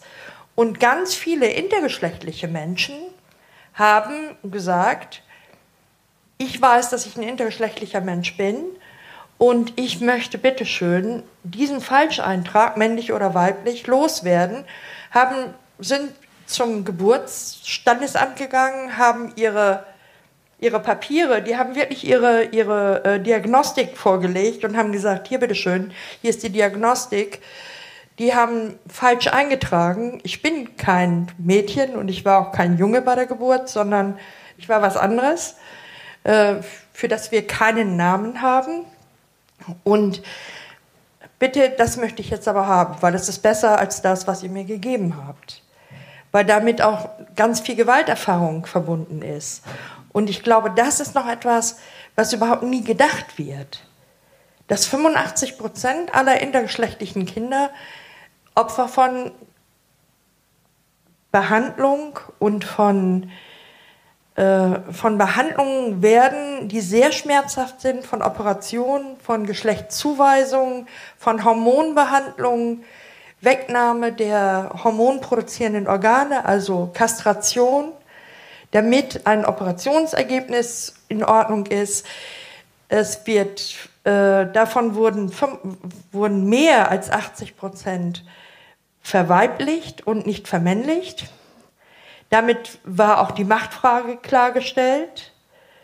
Die wurden dem, im Grunde genommen dem Geschlecht zugeschlagen, das weniger Rechte hatte. Äh, aus feministischer Sicht müsste da eigentlich auch so viel Empörung kommen, äh, dass man eigentlich sagt, okay, das muss beendet werden. Diesen Schritt, also dem sehe ich ziemlich äh, ja, hoffnungsfroh entgegen. Ich glaube, das wird kommen jetzt, weil es auch schon im Koalitionsvertrag steht, wenn die Regierung dann durchhält. Und ich bin da auch noch mal ganz optimistisch, dass mit der Kannbestimmung, da ist das letzte Wort noch nicht gesprochen. Ich war nämlich heute gerade bei einem äh, im Parlament bei einem äh, Berichterstatter der CDU, der mir, äh, dem ich das auch noch mal ganz deutlich gemacht habe. Und das kommt morgen auf noch mal in die Beratung. Also das ist, ich hoffe, dass wir da noch was dran drehen können. Ich wollte noch ein Quäntchen manierliche Empörung hier mit hineinbringen und einfach nochmal die Frage aufstellen, was geht bei all diesen, die ja für mich immer leicht loyosch sind, Fragen nach Lebensbescheinigung. Und in Wien gab es auf dem Magistrat äh, ein Amt für Lebensbescheinigung. Und so kommt mir das hier manchmal auch vor, dass man ähm, sich da erniedrigen muss und irgendwo äh, darlegen muss, was man denkt, für ein Geschlecht zu haben was geht den Staat eigentlich das Geschlecht an? Und ich, ähm, vielleicht kann man diese Frage immer mal wieder stellen äh, und auch laut stellen. Ähm, möchten wir wirklich immer, dass unser Geschlecht registriert ist? Und was haben wir davon? Haben wir wirklich so ein gutes Gefühl, äh, wenn wir dieses Häkchen da haben? Und ist es notwendig für die Fortpflanzung lassen wir uns immer die Geschlechtsbescheinigung des Gegenübers zeigen, bevor wir das Gefühl haben, mit dem tanze ich jetzt mal auf der Tanzfläche. Äh, der hat das richtige Häkchen. Ähm, vielleicht könnte man da diese ganzen Klagefolgen, die jetzt vielleicht, äh, wo einige denken, also das lasse ich mir nicht gefallen, auch abkürzen und den Staat Geld sparen damit auch. Ich glaube, das ist eine zentrale Frage, die Sie jetzt stellen, was ja auch nochmal deutlich macht, dass es sozusagen alle angeht. Ne? Es ist tatsächlich eine Frage, die jetzt sozusagen zum Ausdruck kommt, problematisiert wird durch intergeschlechtliche Menschen, aber das ne, ist sozusagen davon dem Chromosomensatz ziemlich unabhängig. Das ist wirklich unsere aller Frage. Und ähm, was mich aber dabei doch noch beschäftigt, ist, was Sie soeben gesagt haben, ähm, Lucifer, diese äh, auch sozusagen der, äh, der Aspekt der Anerkennung, also der ja auch eine positive Benennung voraussetzt. Und weil, äh, also es kommt mir schon sehr entgegen, ich denke, ja, vielleicht haben wir viel weniger Probleme, wenn wir jetzt sozusagen völlig auf den Eintrag des Geschlechts im Personenstand verzichten. So. Aber dann fällt das andere weg. Ne, dass es ja auch darum geht, eine Besonderheit sozusagen anzuerkennen. Die Juristin hat eine Idee, da ja, bin ich, also, weil das ist für mich noch eine Spannung. Ne? Also wie kann man dem, sagen wir mal, äh, berechtigten Bedürfnis nach Anerkennung entgegenkommen und trotzdem nicht auf der anderen Seite Diskriminierung Vorschub leisten? Also bei der Anerkennung, denke ich, geht es doch äh, primär um die gesellschaftliche Anerkennung. Äh, und äh, der Staat muss es nicht wirklich registrieren. Äh, also ich bin ja nun wirklich schon 20 äh, Jahre mit diesem Thema unterwegs. Äh, ich kann da auch immer nur wieder beruhigen, weil also diese Frage, was wäre, wenn nicht mehr registriert würde, äh, treibt mich gen genauso lange um wie diese Frage. Und äh, damit wäre Geschlecht doch nicht weg. Ne? Also im, im, persönlichen Umgang äh, spielt es die Rolle, die es auch jetzt spielt. Keine, äh, wenn ich mich nur intellektuell unterhalten will, äh, eine ziemlich große, wenn ich äh, sozusagen ein Geschlechtsgegenüber suche. Ne? Und äh, von daher, aber auch da geht es den Staat ja nichts an. Und äh, Sie hatten gefragt, also wo macht es Unterschiede?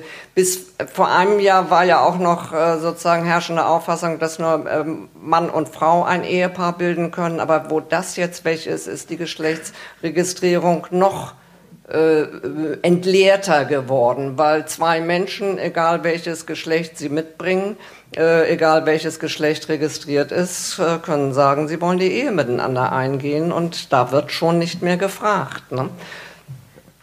Aber zu, zu, den, zu der äh, äh, Frage vielleicht noch einen Punkt. Also weil Sie soeben ja auch sagten, Sie sind stolz darauf, Feministin der zweiten Generation zu sein. Und ich so, würde das jetzt mal mit dem Begriff des Differenzfeminismus äh, beschreiben. Und gerade aus der Richtung hört man doch sehr oft, dass dann zum Beispiel überhaupt keine rechtliche Grundlage mehr wäre für Frauenförderung und diese ganzen Debatten. Ist es so? Als Juristin, was würden Sie dazu sagen?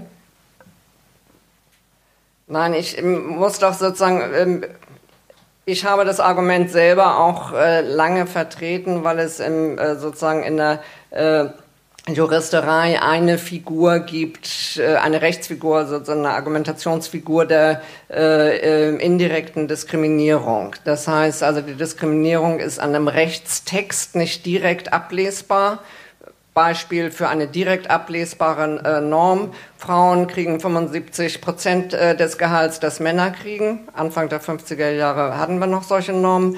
Äh, das, die, die äh, diskriminiert direkt.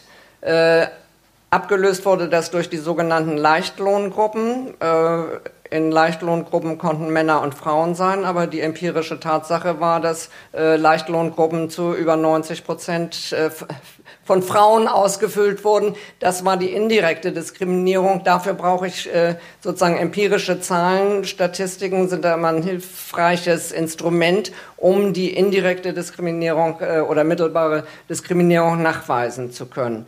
Ähm, von daher hat es natürlich schon was Praktisches, wenn es registriert ist und ich diese äh, schnell verfügbaren amtlichen äh, Statistiken habe. Aber es gibt ja andere Bereiche, äh, Herkunft, sonstige Widrigkeiten, die zu schlechteren Chancen führen. Da muss ja auch ausgeglichen werden.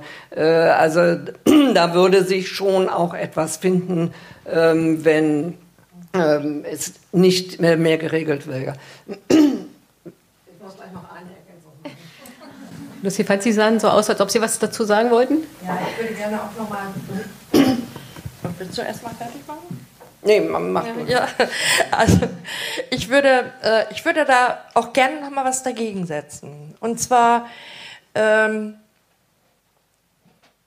da das ja keine gefühlte Diskriminierung ist, die stattfindet äh, für äh, intergeschlechtliche Menschen, äh, auch nicht nur für die Opfer von G Genitalverstümmelung, wo Männer und Frauen zugeschaut haben und das vollzogen haben, äh, ist das vielleicht auch nochmal ein Schritt für die Emanzipation dieser, dieser Gruppe von, äh, von Menschen, die unberechtigterweise, wie wir wissen, tatsächlich ausgegrenzt wurden, äh, in die Exklusion geschickt wurden. Und dass diese Menschen jetzt tatsächlich zu ihren Rechten kommen, in verschiedenen Bereichen, schrittweise. Das ist ja nichts, was über Nacht passiert. Da kommt ja kein neues Gesetz und dann ist alles gut. Sondern, dass diese, äh, dass die Rechtsfolgen, die dann kommen, auch in der Bildung zum Beispiel, es gibt keine Schulbücher, in denen intergeschlechtliche Kinder tatsächlich aufwachsen. Warum haben intergeschlechtliche Kinder, warum gibt es keine, gibt es für intergeschlechtliche Kinder keine Vorbilder? Warum wird nicht anerkannt, dass es sie gibt? Ihre Körper gibt, mit denen man umgehen muss und sie können nicht jedes, jede geschlechtsstereotype äh, Erwartung erfüllen. Das ist, ich sage das immer ganz ketzerisch, das ist, als wenn du jemandem die Beine amputierst und ihn dann zum Sackhüpfen einlädst.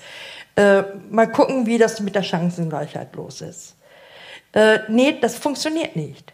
Und so geht Gerechtigkeit auch nicht. Und äh, zur Frauenförderung habe ich eine ganz klare, eine ganz, ganz klare äh, Meinung.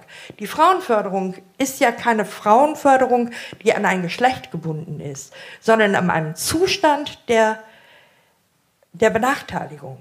So, diese Frauenförderung wird wegfallen, wenn die Gleichheit da ist, weil sie ist auch gesetzlich nicht in Ordnung. Sie ist gesetzlich nur dann in Ordnung, wenn sie eine eine, äh, eine Benachteiligung vorübergehend ausgleicht. Dafür ist die gedacht, so steht's drin. Und das ist, äh, hängt auch wieder im CEDAW drin, den kenne ich rauf und runter. Äh, das ist normales, das ist äh, dieses, diese ratifiziert, dieses ratifizierte Abkommen, UN-Abkommen, ist 1979 ratifiziert. Und alles, was da drin steht, ist im Rang eines normalen Bundesgesetzes zu sehen. Und dass wir das nicht mit, äh, dass wir das nicht äh, heranziehen ist eigentlich eine Schwäche unseres Rechtssystems, dass sie das nicht tatsächlich auch immer wieder befördern. Warum wird das nicht in der, warum wird das nicht äh, im Studium mehr geschult? Ich glaube, dass viel, viel mehr Gerechtigkeit da wäre, Geschlechtergerechtigkeit da wäre, wenn wir auch darüber reden. Und deswegen denke ich auch, dass man ähm, ja diese, diesen Prozess, der jetzt gerade läuft, diesen gesellschaftlichen Prozess, ähm, nicht abwertend sehen sollte und sagt, ah, da sind jetzt wieder so ein paar, paar Inters und ein paar Menschen, äh, die kriegen jetzt, wollen wieder alle Sonderrechte. Nee, das ist eigentlich eine, eine Veränderung unserer Gesellschaft hin zu mehr Gerechtigkeit auch zu mehr Geschlechtergerechtigkeit. Den Frauenförderungen. Ich war jetzt gerade im Deutschen Frauenrat auf der Jahreshauptversammlung eingeladen und da haben wir offen darüber diskutiert, was wird dann aus der Frauenförderung. Und ich habe die wirklich gefragt anschließend, und das ist auch meine Überzeugung, ich habe seit dem 24. Mai 1956 einen Personenstand, der ist weiblich. Seitdem ich berufstätig bin, bin ich davon ausgegangen, dass der Deutsche Frauenrat mich vertritt in meiner Rolle. Denn er hat das Geld, das für wie Menschen wie mich tatsächlich immer auch mit einkassiert. Und ich stelle ganz offen die Frage, was habt ihr eigentlich getan, um Menschen wie mich tatsächlich in euren Reihen zu stärken und sichtbar zu machen. Wo ist eigentlich diese Förderung hingeflossen? Wer hat, die, wer hat meine Kekse gefressen? Ich hätte die jetzt auch gerne. Nein, es ist natürlich ganz platt gesagt, aber es ist genauso gemeint.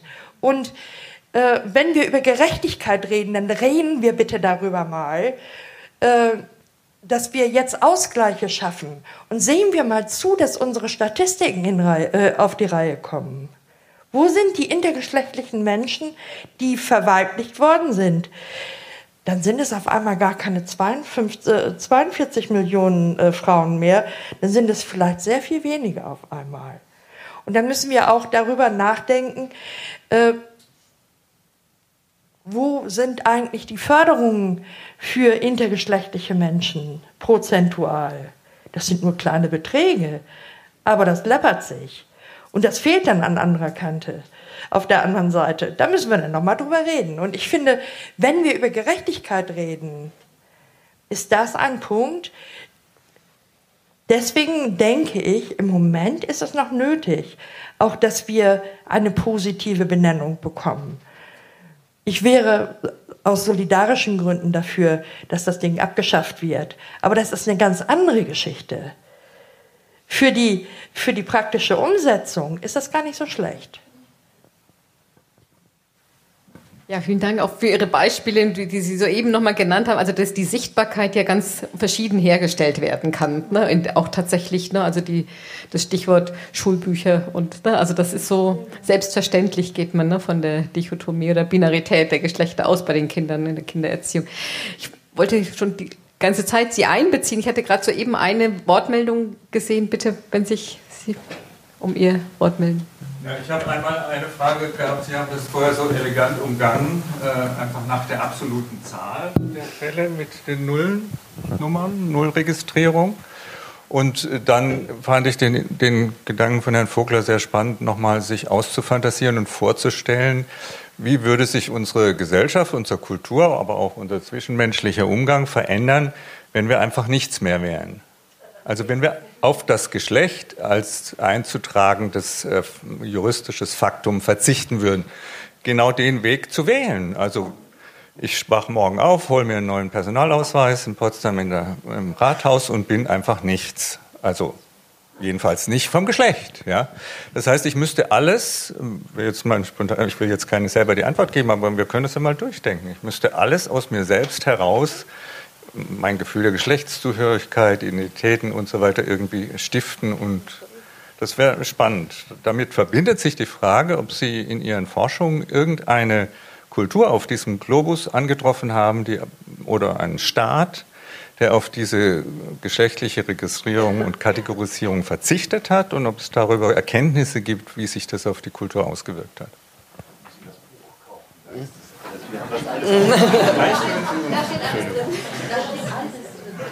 Ja, ein bisschen was davon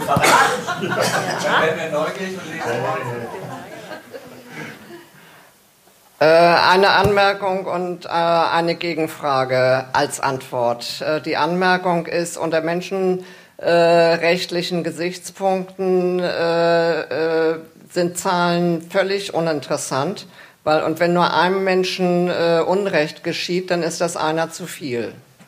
Ähm, so, das ist auch, auch meine Antwort. Also es gibt Schätzungen, aber es gibt ja, weil es ja eben auch statistisch nicht registriert wird, und das ist ja vielleicht auch gut so.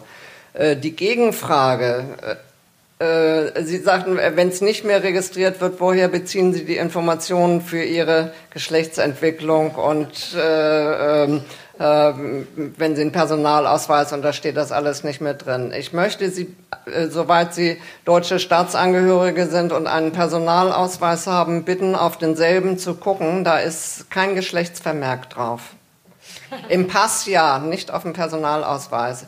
Äh, und äh, sozusagen Unterfrage noch als Gegenfrage, äh, wie häufig oder haben Sie Ihre Geburtsurkunde sehen müssen, bevor Sie irgendwie sich geschlechtlich entwickelt haben als Kind? Doch nicht.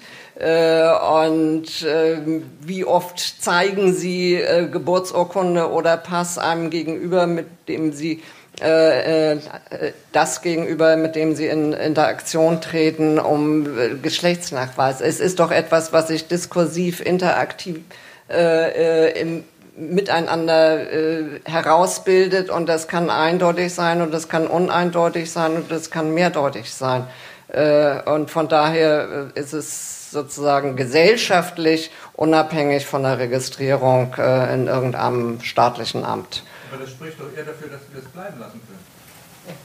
Also, also, das war meine Frage. Vielen Dank. Warum lassen wir es nicht bleiben? Warum hat sich dieser Diskurs nicht als also, mehrheitsfähig gezeigt unter den Juristen oder unter den Sozialwissenschaftlern oder unter den Parlamentariern, die gerade beraten, paar Häuser weiter? Vielleicht habe ich Sie eben falsch verstanden. Also lass uns bleiben, sozusagen nicht wie es ist, sondern lass uns bleiben einzutragen. Ja. Entschuldigung. Es gab ja auch manche Länder, die haben die Option durchaus gewählt. Berlin Und gibt es darüber Erfahrung? Das würde mich äh, ja, also es gibt garantiert Kulturen, die es nicht haben und auch nicht brauchen und das anders herstellen.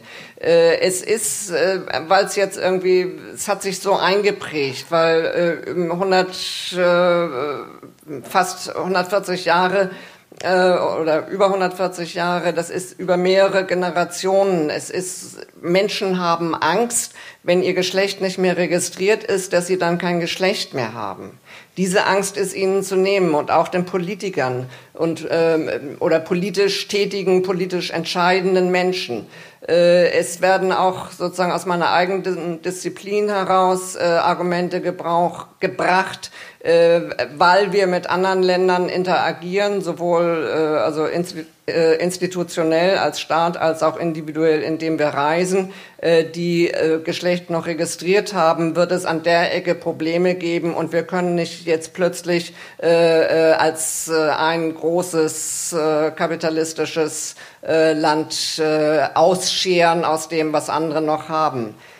Das sind ideologische Argumente, aber ich nehme sie ernst, weil ich sozusagen, und das wäre vielleicht ja auch etwas äh, für Ihre Disziplin, äh, äh, sozusagen die Angst zu nehmen, die äh, an die Scheingewissheit des Eintrags äh, äh, und wenn die wegfällt, äh, gekoppelt ist. So, es gibt eine ganze Reihe Meldungen. Bitte. Ähm, ja, ich weiß gar nicht, ob das jetzt mehr so relevant ist nach Ihrem Beitrag gerade, aber ich habe vorhin schon gedacht, als ähm, Sie gesagt haben, äh, dass Männer und Frauen sich nie ähm, behaupten müssen, ähm, ja, ähm, für ihre Geschlechtsidentität. Ähm, und äh, da habe ich eben daran gedacht, dass man ja auch alle anderen Aspekte der Identität hat man ja auch nicht dem Pass oder die weiß ja auch nicht der Staat und wäre eben auch noch ein Argument eher dafür. Ja. Ganz hinten war auch noch. Vielen Dank. Also Religion und Rasse haben wir ja auch irgendwann uns verkniffen zu registrieren. Ne? Insofern, und wir leben alle noch.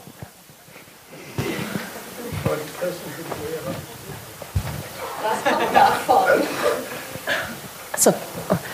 Ähm, ja, eigentlich bin ich mit dem, mit der, oder durch den Titel auch der Veranstaltung äh, quasi mit der Frage reingekommen, oder anders, mich stört der Begriff divers. Ich weiß nicht, wie es Ihnen geht, aber für mich klang das so nach, na okay, also wir haben jetzt den Konsens, okay, es gibt nicht nur männlich und weiblich und deswegen machen wir jetzt so einen Topf auf und da kommt alles, was nicht reinpasst, kommt da einfach rein.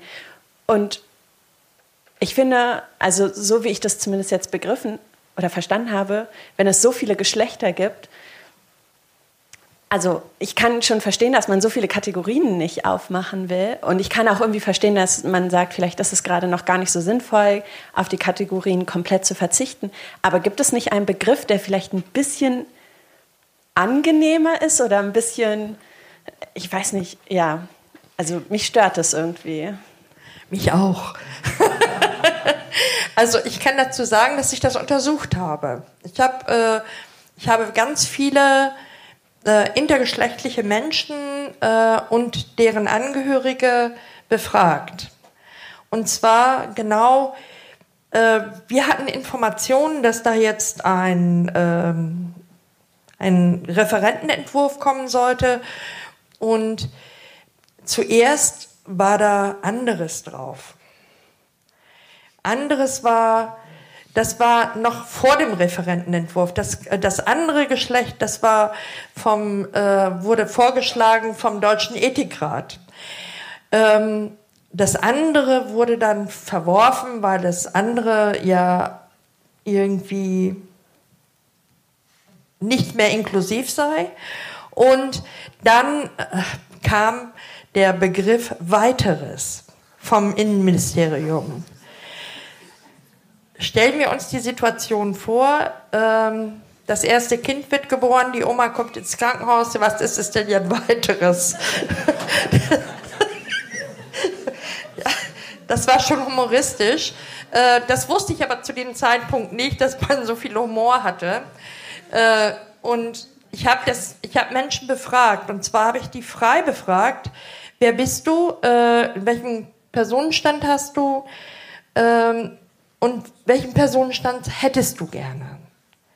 Also freie, freie Möglichkeit der Antrag, äh, äh, Eintragung im ähm, Wünsch dir was System. Äh, da hatte ich schon ganz viele unterschiedliche Begriffe gesammelt.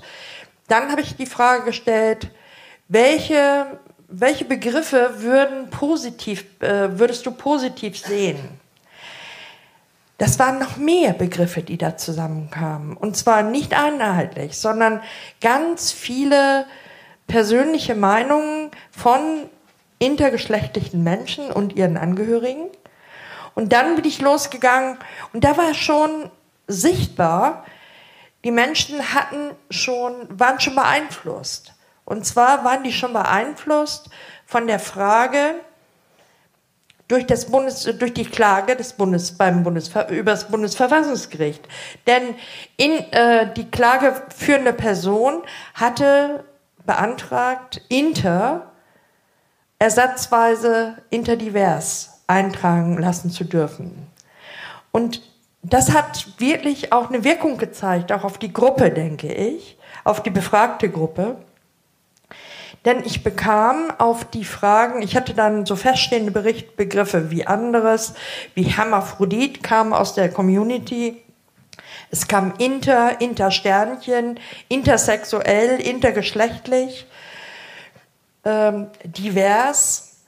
Und es zeigte sich, dass die Eltern, die Eltern mehrheitlich divers wollten. Und zwar, weil die sagen, äh, die haben das auch argumentiert. Ich habe da auch nachgefragt. divers lässt keinen Rückschluss auf den tatsächlichen Zustand des Körpers zu. Und es könnte auch durchaus sein, dass das ein transgeschlechtliches Kind ist. Oder eine non-binäre Person. Oder abinäre Person. Also deswegen fanden Eltern als favorisierten Begriff tatsächlich dieses divers am besten. Die erwachsenen intergeschlechtlichen Menschen habe ich dann auch nochmal analysiert. Ich kenne die alle. Das ist ja, das waren Jahrhunderte, die ich da kannte und die ich angeschrieben hatte. Und die haben tatsächlich dann in der Mehrzahl Begriffe gewählt, inter,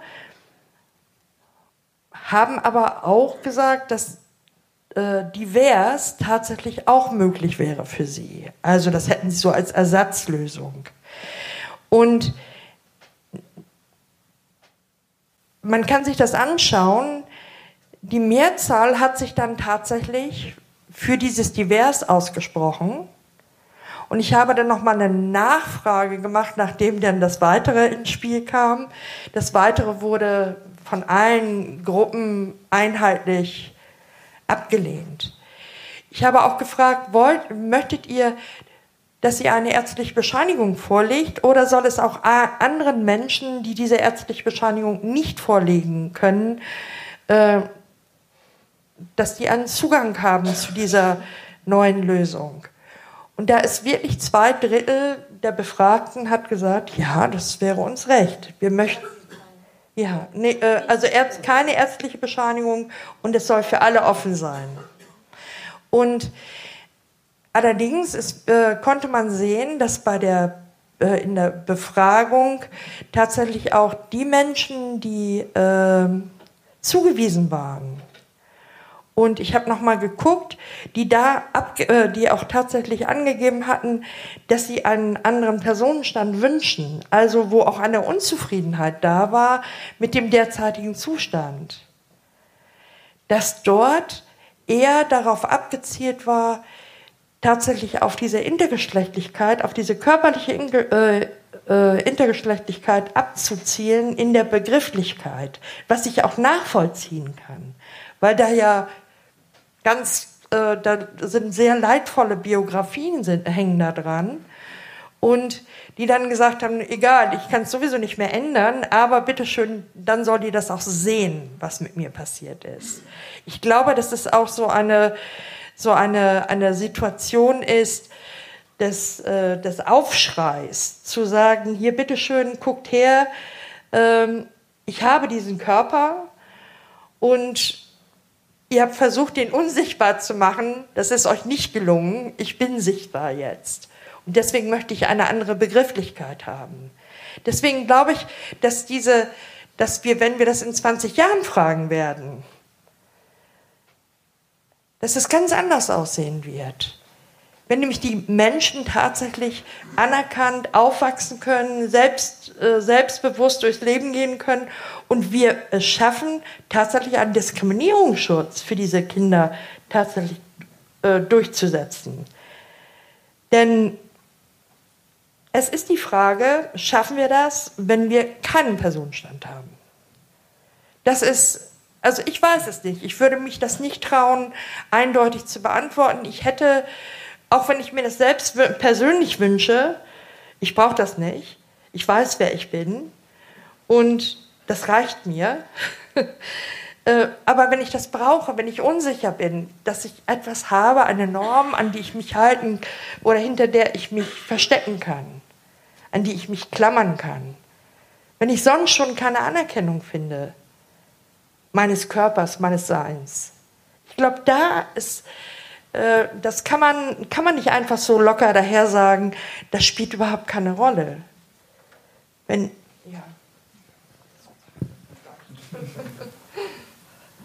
ähm.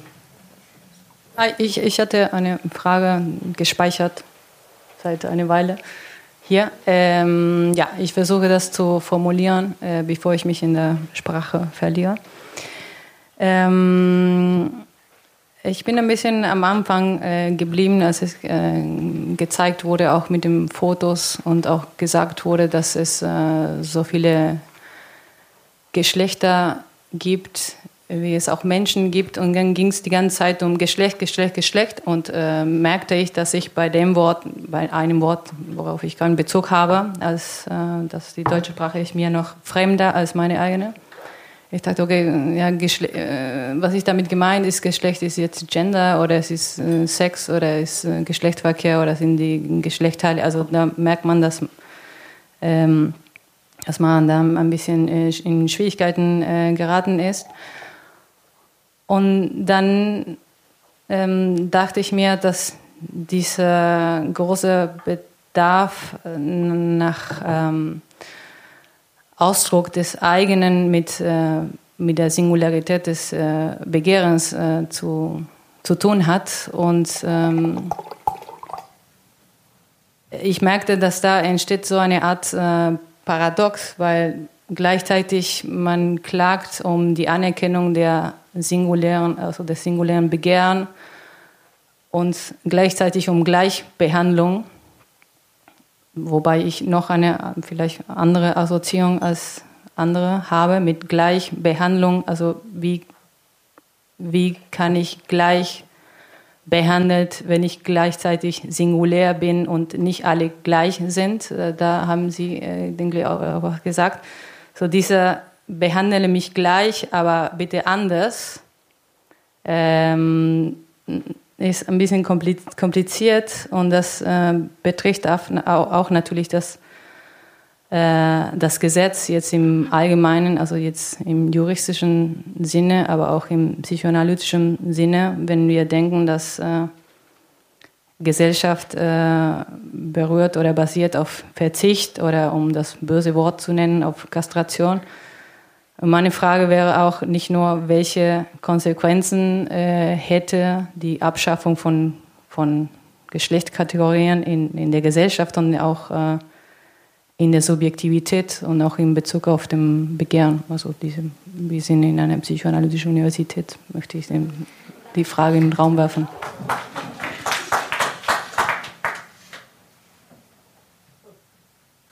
Eigentlich schon mit der Zeit so relativ am Ende, aber es gab jetzt noch eine Wortmeldung ganz lange schon von da vorne, bitte, und dann. Ich glaube, Sie waren schon erst auf. Ja, ja. Äh, Frau Schweizer hat ja erzählt, dass sie in einer Versammlung war zum Thema wie heute, wo mehr Juristen waren. Als ich vor 15 Jahren angefangen habe, mich mit dem Thema zu beschäftigen, war das ein Thema ausschließlich für Ärzte. Andere wurden überhaupt nicht gefragt. Äh, wie sah es damals aus? Die Ärzte haben gerne und die Ärzte haben gerne und freudig operiert. Sie haben die Wundheilung abgewartet und dann war für sie das Problem gelöst. Ich habe erst sehr viel später erfahren, dass es die Psychologen sind, die die Schäden, die hervorgerufen worden sind, und zwar nicht durch das Vorhandensein von irgendwelchen Normabweichung, sondern ausschließlich durch die Operation. Die haben die Psychologen erkannt. Woran lag das? Die Ärzte haben diese Menschen als haben gesagt, das sind Missbildungen. Sie können es lateinisch äh, formulieren, mit Monster bezeichnen. Und wie haben sie sich verhalten? Sie haben den Eltern gesagt, darüber darf man gar nicht sprechen weder zu den Nachbarn noch zu den Verwandten und dem Kind erst recht nicht. Das heißt, sie haben damit die Forschung an diesen Sachen eingestellt. Das heißt, die Ärzte, die ja eigentlich zum Forschen auch da sind, haben sich diskriminiert. Ganz eindeutig. Das waren also die Psychologen. Natürlich kann man zu allem auch Juristen fragen, aber es gibt nur ganz wenige, und hier äh, Konstanze Plätz ist einer von den ganz, ganz wenigen, die sich mit dem Personenstand beschäftigen haben. Und da komme ich jetzt nochmal zu dem Paragraphen, der ja hier auch diskutiert worden ist, aus dem Personenstand 22,3. Das ist ein sauschlechter Paragraph. Das kann man gar nicht anders bezeichnen. Äh, wenn wir haben ja gehört, und das stimmt ja auch, etwa 98 Prozent der Geburten werden unter Aufsicht, Kontrolle eines Arztes gemacht. Und der kann dann bei einem Teil der Betroffenen, etwa vielleicht der Hälfte von denen, die wir so etwa einschätzen, sagen, dieses Kind entspricht nicht der, äh, der Norm. Äh, es ist aber ein Muss vorgesehen, darüber haben wir auch geredet, dass dieser Mensch dann ohne Geschlecht eingetragen wird. Er ist weder weiblich noch männlich, ohne Geschlecht, in Zukunft vielleicht divers. Und jetzt möchte ich noch mal ganz kurz eine Bemerkung machen zum Wort intersexuell. Natürlich haben wir intersexuelle Menschen und die müssen auch anerkannt werden, ganz eindeutig. Aber unter den vielen, die in ihrer anatomischen, äh, hormonellen Variante etwas um die Norm kreisen, äh, die Mediziner reden erst seit drei Jahren ganz anders als früher. Also eine ganz neue Entwicklung überhaupt. Und jetzt redet man von Varianten. Und man muss sagen, unter diesen Menschen gibt es sehr viele, die, wenn sie über sich selbst nachdenken, sagen, ich bin Mann und ich bin Frau. Und es sind nur ganz wenige, die wir eigentlich als intersexuell bezeichnen müssen, als zwischengeschlechtlich. Äh, du hast ja eine Umfrage gemacht, da waren es 13 Prozent, können doch andere Sachen sein, ist egal. Aber wir haben unter denen sehr viele, die sind gar nicht zwischengeschlechtlich. Und insofern ist dieses Gesicht wiederum ganz schlecht und diskriminiert sehr viele. Natürlich haben viele Ärzte gegen dieses Gesetz verstoßen und fragen die Eltern, dürfen wir nicht doch ein Mädchen oder einen Jungen eintragen? Äh, und äh, das ist die Erklärung. Und jetzt wurde nach der Zahl gefragt. Die Mediziner hatten ja gar keine Möglichkeit, diese Leute irgendwie zu zählen. Sie haben sie als Monster betrachtet. Da haben sie Abstand davon genommen. Und alle Zahlen, die wir heute kennen, äh, sind Selbstschätzungen. Wenn Sie jetzt einen Chirurgen fragen, sagt er, naja, vielleicht waren es einer auf 5000. Na, der will sich ein bisschen entschuldigen. Und Wahrscheinlich sind es einer auf 2000, wo man es bei der Geburt schon erkennen kann. Und wenn man näher hinguckt, sind es vielleicht einer auf 1000 Geburten. Und wenn man noch ein bisschen pingeliger hinguckt und vielleicht kleinste Varianten nimmt, dann kommt man vielleicht ein auf, äh, vielleicht auf 300. Also die Zahl kreist. Wir haben eine große Zahl von Varianten, äh, die zum Teil für den Einzelnen schwerwiegend sind und zum Teil nicht schwerwiegend sind. Vielen Dank. Wir haben jetzt die letzte Meldung noch ganz da hinten.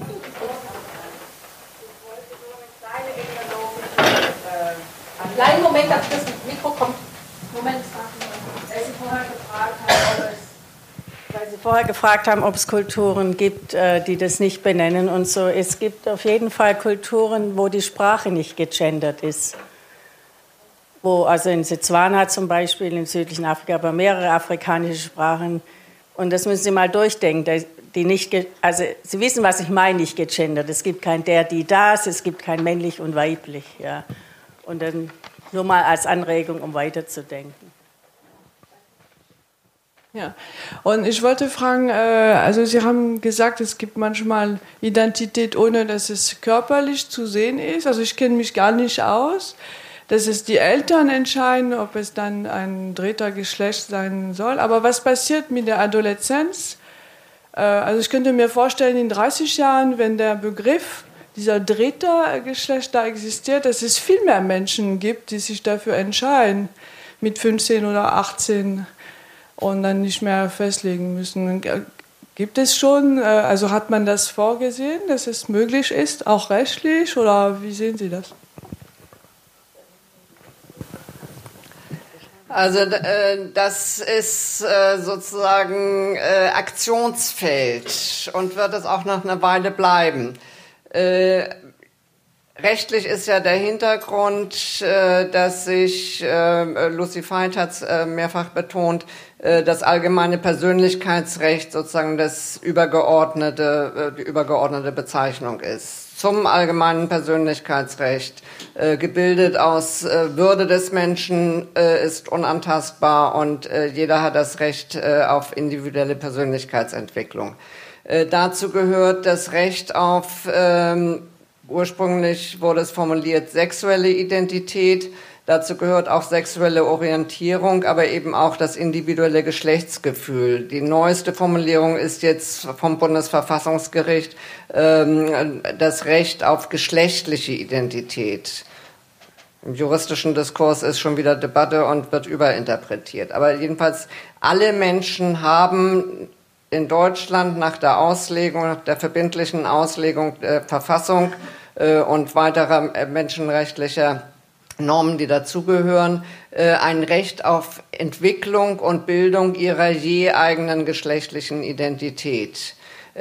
Und das ist etwas, was nicht fremdbestimmt sein kann. Ähm, herausgebildet wurde diese Formulierung dieses zu den Grundrechten gehörenden Rechts im Zusammenhang mit dem transsexuellen Gesetz, was es ja seit ähm, fast 40 Jahren gibt äh, und was auch heftig äh, angegriffen wurde. Aber genau dieses Recht hat jetzt in diesem Verfahren, es ist ja das erste Mal, dass überhaupt ein ähm, intergeschlechtlicher Mensch bis zum Bundesverfassungsgericht äh, durchgekommen ist. Es ist ja nicht ganz voraussetzungslos. Es hat schon äh, im Jahr 2000 mal einen Antrag äh, gegeben, da äh, noch zu den Bezeichnungen. Äh, damals hatte äh, die antragstellende Person wollte zwittrig eingetragen werden, äh, hilfsweise Hermaphrodit, hilfsweise intersexuell. Aber das Verfahren ist in der zweiten Instanz stecken geblieben. Äh, jetzt hatte eben äh, Vanya, äh, der Kunstname für die antragstellende Person, ähm, äh, inter-divers, äh, inter für sich selber bezogen gemeint und divers als sozusagen allgemeinere Bezeichnung, um es eben nicht nur auf äh, äh, die Intermenschen zu beschränken, sondern auch für Transmenschen zu öffnen. Und wenn ich nochmal weiter in die äh, Zukunft, äh, das war ja Ihre Frage, äh, äh, kann ich mich damit gut anfreunden, äh, wenn ich sozusagen äh, gucke in die Vergangenheit und in die Zukunft. Äh, ich habe ja äh, durchaus Phasen in meinem Leben gehabt, körperlich kein Intermensch zu sein, aber wo ich irgendwie als Mannweib diskreditiert wurde, bloß weil ich eine tiefe Stimme habe und auch mal was laut und ohne weibliches, schamhaftes Lächeln dabei zu sagen.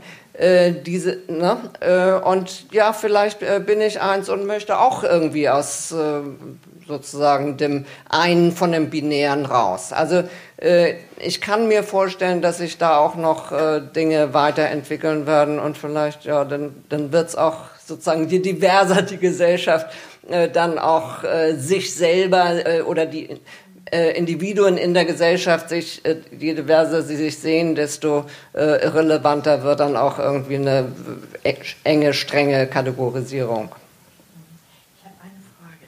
Ich würde mir wünschen, dass wir die eine Frage, die dort, ja, ich würde, äh, ich würde mir wünschen, dass die Frage, die vorhin gestellt worden ist, ich äh, hinten in der Ecke, dass die beantwortet wird von den von unseren Fach von unseren Fachmenschen äh, hier, weil ich tatsächlich äh, a das super spannend finde.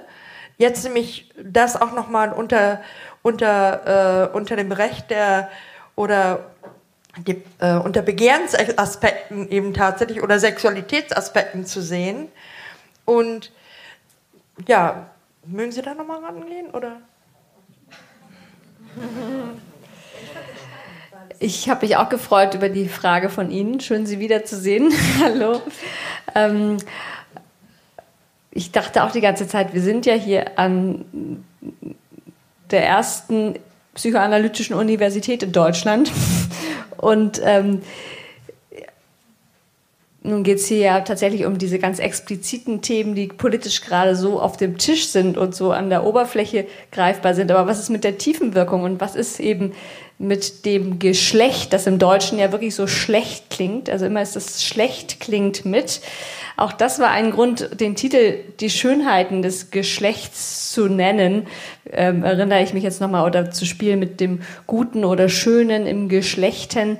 Und das ist ja sprachlich wirklich spannend. Also wir haben ja nicht das Sex und Gender wie in anderen äh, Sprachen. Also im Deutschen ist Geschlecht ein unheimlich ganzheitlicher oder undifferenzierter Begriff. Und das meintest du ja eben auch im Recht, wissen wir eben auch nicht, welche der vielen, vielen Geschlechtsebenen, psychosexuell, psychosozial, ähm, biologisch meinen wir denn, wenn ich Geschlecht anspreche? Also Geschlecht ist ja ein ganzer Kosmos. Und die Psychoanalyse ist ja eine der Wissenschaften, die ja äh, mit Sigmund Freud Geschlecht äh, ja zerlegt. Und äh, Freud als einer der großen Sexualwissenschaftler, muss man ja wirklich sagen, ähm, schon die verschiedenen Ebenen angesprochen hat. Ähm, in der psychoanalytischen Praxis, also in meiner eigenen psychodynamischen Ausbildung, habe ich immer eine sehr binäre und dichotome ähm, psychoanalytische und psychodynamische Annäherung erlebt, wo es wo Mann und Frau eigentlich nie hinterfragt waren. Und äh, der Mann, die Frau, der Phallus und bestimmt diese Dinge zu, zu, in Frage zu stellen, gar nicht erlaubt schien. Und das ist ja auch wiederum spannend.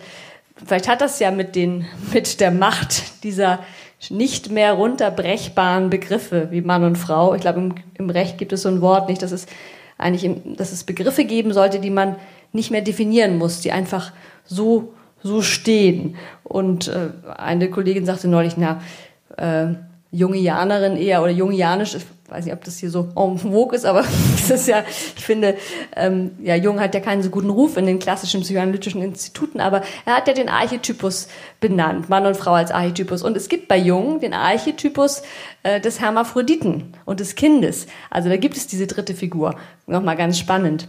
Was ich sagen wollte, äh, ich glaube, diese Begehrensdiskussion, wer, wer und ist wichtig und der Begriff der Kastration, wie Lucy Veit ihn verwendet und wie Sie ihn verwendet haben, ähm, hat ja auch nochmal verschiedene Bedeutungshöfe. Und trotzdem ist es der gleiche Begriff. Was meinen wir, wenn wir den benutzen, nicht?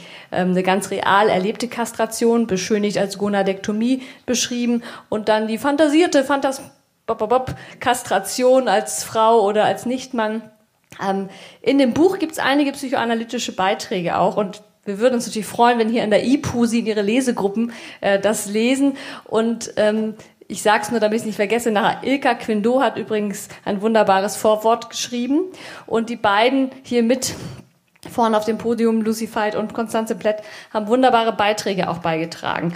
Und deshalb nochmal an Sie die Ermutigung, ähm, ähm, reinzuschauen.